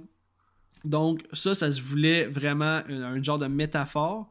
Puis, j'ai trouvé ça fucking génial comment c'est amené. Puis je l'avais vraiment pas saisi de cette façon-là, mais quand tu écoutes la vidéo, puis tu te mets à y penser, au final, c'est vraiment logique. Puis savais-tu que. Ben, en fait, savais-tu? Probablement que oui, là, mais tu sais, euh, Gary puis Steve, en fait, ça se veut être Goddard puis Whedon. C'est mhm. juste que. Euh, tout ce qu'ils disent dans le film, c'est ce qu'ils se disaient dans leur chambre d'hôtel. Fait que dans le fond, ces personnages-là, c'est eux, mais ils se sont comme incrustés dans le film. Fait que ça, pour ça, j'ai trouvé ça vraiment, vraiment sharp. Qu'est-ce que t'as pensé, toi, sinon, là, sur qu'est-ce qu'on n'aurait pas déjà dit au niveau de la réalisation? Y a-tu. Euh, tu trouves-tu que le pacing est bon, le score? Y a quelque chose qui t'a frappé plus que n'importe quoi? Ben, moi, dès le début, ce que j'ai aimé du film, surtout là, de ce côté-là, c'est tu sens qu'ils savent où ce qu'ils s'en allent. Tu sais, je veux dire, des fois, il y, a des films, là, tu t'es comme, ah, c'est garoché. Puis, tu sais, il y, en a du stock dans ce film-là, là, puis ça aurait pu être, euh, ça aurait pu être cacophonique as fuck, là, puis comme, juste avoir l'impression que c'est juste garoché à gauche puis à droite, puis c'est juste, ah, ben, on va juste mettre des références pour mettre des références, puis euh, ça va juste rendre le, le, le, spectateur, nous en tant que tel, là, heureux parce que ah, ils, ont, ils ont vu la cabane de Evil Dead, ils ont vu ci, ils ont vu ça. Mais dès le début, tu sens que c'est. Ils savent, ils savent c'est quoi le film, ils savent qu'est-ce qu'ils veulent amener, euh, ils savent qu'est-ce qu'ils veulent dire. Euh, ils sont en contrôle. Ils sont clairement en contrôle. Puis je veux dire, tu sais, quand tu disais que les, les deux personnages, c'est euh, des deux dans, la, dans la salle, il représente euh, euh, Goddard puis euh, Whedon. Joss Whedon, ouais. tu sais, moi, j'ai toujours eu le, pressentiment que c'est c'est comme si c'était deux gars qui connaissaient pas nécessairement l'horreur ou un peu, un peu l'horreur puis qui décidaient de faire un film. Ils ont décidé de jouer avec les codes, ils ont décidé de, ah ben normalement c'est ça, ben au lieu de faire ça, on va faire ça. Puis c'est en changeant les codes souvent que ça rend les ça rend les, ça rend les films intéressants, tu sais, je veux dire on est tellement habitué qu'un film d'horreur soit monté d'une certaine façon, soit présenté d'une certaine façon, mais de plus en plus, on voit des films jouer avec les codes, jouer avec les, les, les, les, ce qu'on s'attend de la, la, final girl ou du final guy de plus en plus. Euh, je veux dire, ça rend le tout intéressant, puis ça, ça amène une dimension différente au, euh, au cinéma d'horreur, si on veut. Exact. Écoute, je pense pas qu'un scénario original comme ça, on va revoir ça euh, de si peu. Là. Je veux dire, ça sortait de nulle part. Ça fait 10 ans, puis je pense que ça va devenir un film culte, puis je pense qu'il est déjà culte. Ce film-là, il y a un esti following, puis écoute, c'est une référence à ce maintenant, ce film-là, là, tu sais. Fait que personnellement, je pense pas qu'un jour on va voir quelque chose de semblable à ça, là, parce que c'est vraiment unique. C'est ça que j'aime de Cabin in the Woods, c'est que c'est quelque chose d'unique, c'est une œuvre unique, c'est original, puis c'est ça. Donc euh, moi, au niveau de la réalisation, je pense que c'est vraiment le scénario en tant que tel qui, qui, qui fait en sorte qui rend ce film-là autant magique. Ok, euh, maintenant, qu'est-ce que tu as pensé du casting? Est-ce que tu penses que euh, tous les acteurs ont bien rempli leur rôle finalement. Moi, personnellement, ma seule déception au niveau du casting, c'est peut-être Dana, que je trouve que euh, pour une Final Girl, j'aurais aimé peut-être avoir un peu plus de charisme. Parce que là, à un moment donné, comme c'est comme une parodie, une satire, des hommages, est-ce que c'est voulu qu'elle soit comme ça? Me semble qu'une Final Girl, je l'aurais peut-être pris une coche plus euh, charismatique. Je sais pas ce que tu en penses. Là. Moi, personnellement, honnêtement, au niveau du casting en général, j'ai pas trouvé. J'ai pas trouvé que le casting était. Tu sais, je veux dire, il était bon. J'ai pas trouvé que le casting était si hot que ça. Par contre, évidemment, il y a eu des. Euh, tu sais, c'est un casting qui est bon en général. Euh, mais évidemment, il y a eu du monde qui se sont. Il y a toujours du monde qui se démarque. Euh, puis pour moi, dans le fond, évidemment, là, les, euh, les, personnages de, de Steve, et Gary. là.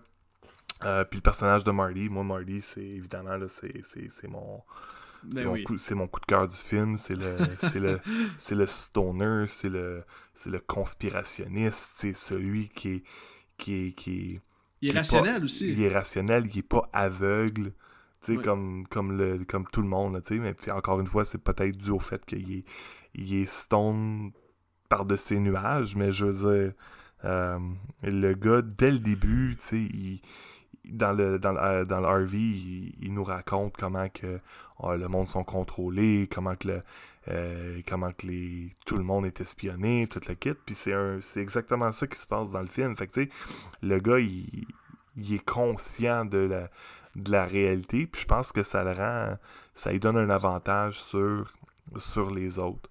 Euh, par la suite, ben là, pour Steve et Gary, ben, c'est juste leur chimie ensemble, ces deux-là, c'est parfait. Euh, le fait qu'ils ont le contrôle sur tout, le, euh, ça, rend, ça rend le tout. Ça, ça, ça, rend le tout de façon excellente, si on veut. Là. On dirait que, excuse, mais on dirait que au niveau de ces deux-là, Steve et Gary, le fait qu'il y ait comme un certain âge, que ça soit comme pas des gars de 25-30 ans qui font qui sont toujours le casting typique des comics, on dirait que ça rajouté encore plus.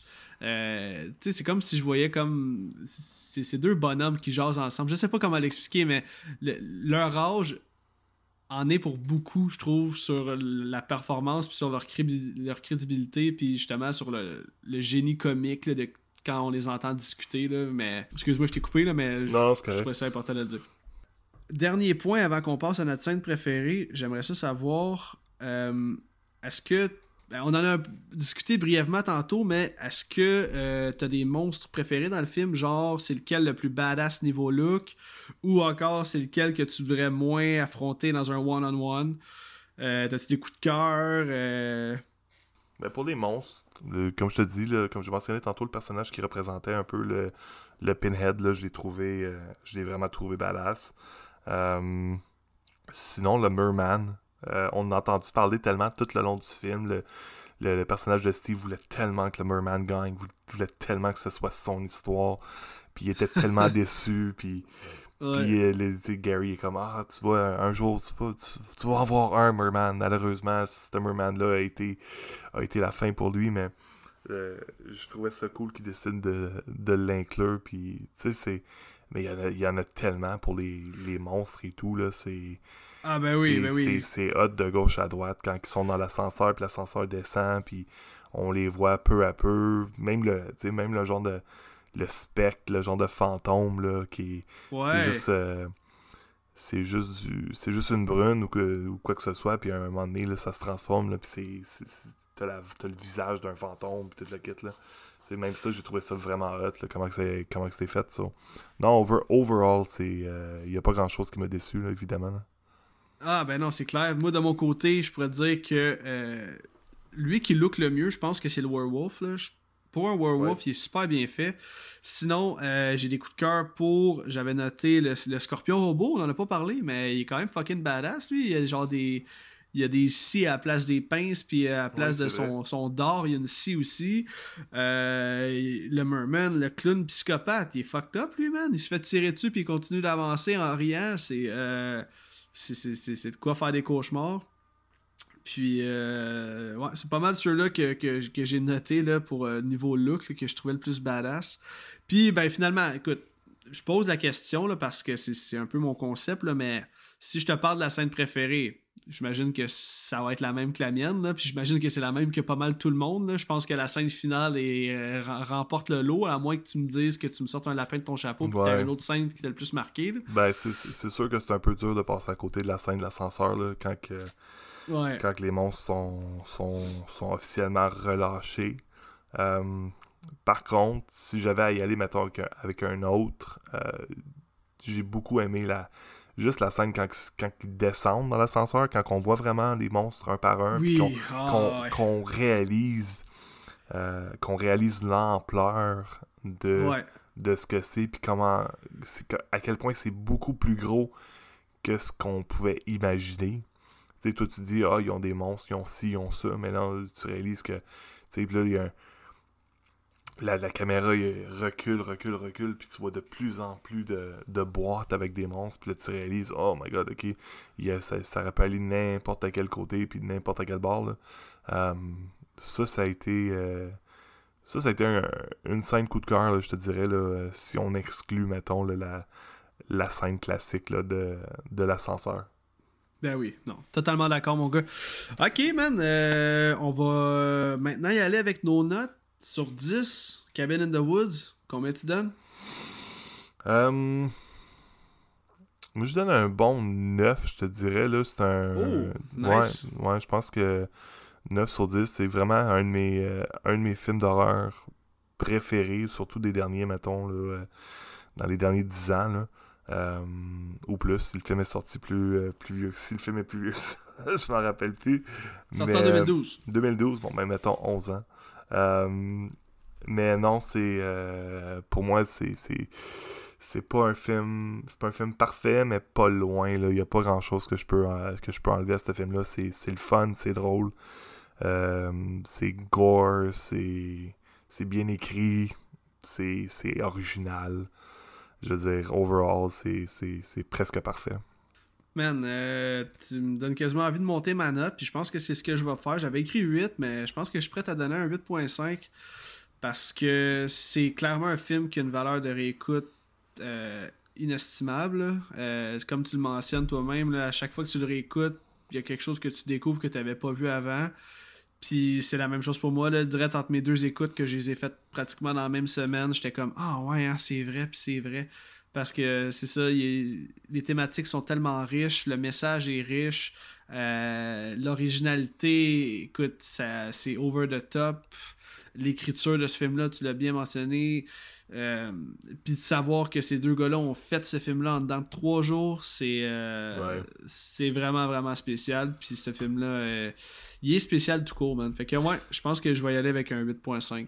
C'est cool aussi parce qu'ils ont trouvé, tu sais, je veux dire, souvent des films, des films d'horreur, des films d'horreur, je veux dire, 90% des films d'horreur finissent toujours de la même façon.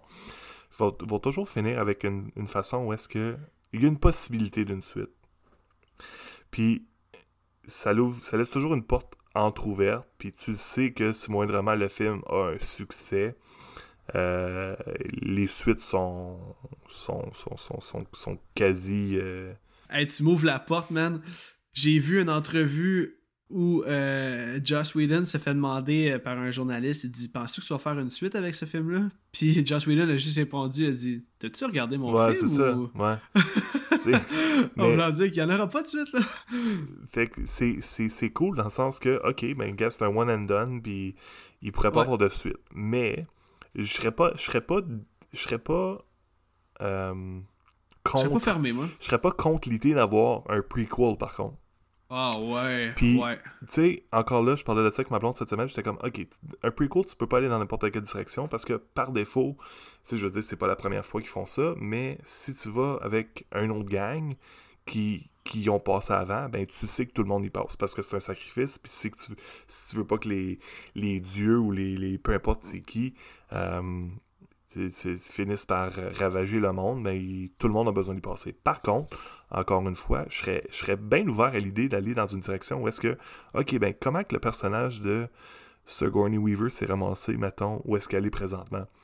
Euh, est-ce que c'est quelqu'un qui a qui, a survécu peut-être, puis a, fait un a fait un deal avec un des, un des Ancients, puis qu'elle s'est dit, écoute, détruis pas le monde, fais pas ci, fais pas ça, puis moi je m'assure que à partir de maintenant, à chaque année, je t'amène un groupe de 4-5 personnes qu'on va sacrifier, puis qu'on va pour le bien de la population, ou soit ça, ou juste comment que les autres pays, tu sais, comment que ça a commencé, tout ça, ça c'est quelque chose qu'on n'a pas d'explication, puis pas avoir d'explication, des fois c'est bon, ça rend le, ça rend la, chose intéressante, puis ça, ben laisse place à interprétation. Mais moi, je suis un gars qui, qui est curieux, puis que j'aime ça savoir pourquoi, puis avoir un film qui pourrait peut-être nous expliquer, ok, ben voici ce qui s'est passé pour, pour qu'on se rende, là, je serais pas, euh, je serais pas contre l'idée. Ben, man, j'avais même jamais pensé à ça, puis je trouve ça fucking brillant. Honnêtement, un prequel, c'est. Ouais, écoute, il y a des matières à avoir du stock, là, que ce soit sur l'origine des monstres, que ce soit sur l'origine du sacrifice. Euh, comme tu dis, comment elle est arrivée en poste. Euh, écoute, il y a possibilité de faire là, euh, même plusieurs films. L'œuvre est tellement unique, est-ce qu'il va oser toucher à ça? C'est là qu'on va se poser la question, mais mm-hmm. man, je suis vraiment. J'achète ton concept, là. Je, le ferai anytime, là, pour vrai. Là. Non, vraiment. Let's go! Ouais, sérieux, let's go, man. On s'en on, va dessus écrire quelque chose dans une chambre d'hôtel pendant trois jours. Pendant trois jours, that's Puis garantis pas que ça va être aussi bon. Ok, euh, Jasmin, euh, un gros merci d'être venu au podcast. Écoute, c'est même que l'épisode va se conclure. Ben écoute, euh, honnêtement, t'es un solide invité. Là. Je sais pas pourquoi j'ai bafouillé de même tout au long de l'épisode, mais bref, c'est peut-être comme j'ai mentionné tantôt, le fait qu'on se voit pas, là, qu'on fait juste s'entendre. Mais non, tu été vraiment un bon invité, puis je te remercie pour ça. J'espère que les auditeurs vous avez apprécié. J'espère que vous avez appris des choses sur le film et que vous avez apprécié notre conversation. Comme à l'habitude, venez liker ma page Facebook, venez me suivre sur Instagram sur la page Horreur 360 pour être à jour dans tout ce qui s'en vient prochainement sur le podcast. Si vous aimez ce que je fais, n'hésitez pas à laisser un 5 étoiles sur la plateforme d'où vous écoutez.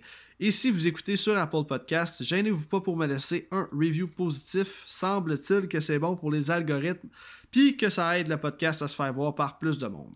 Donc, au prochain épisode, j'aurai le plaisir de recevoir les deux boys du podcast Les Inconnus du cinéma, alors qu'on va couvrir le film Le Dernier Exorcisme, sorti en 2010. Sur ce, je vous dis merci à tous et à bientôt tout le monde.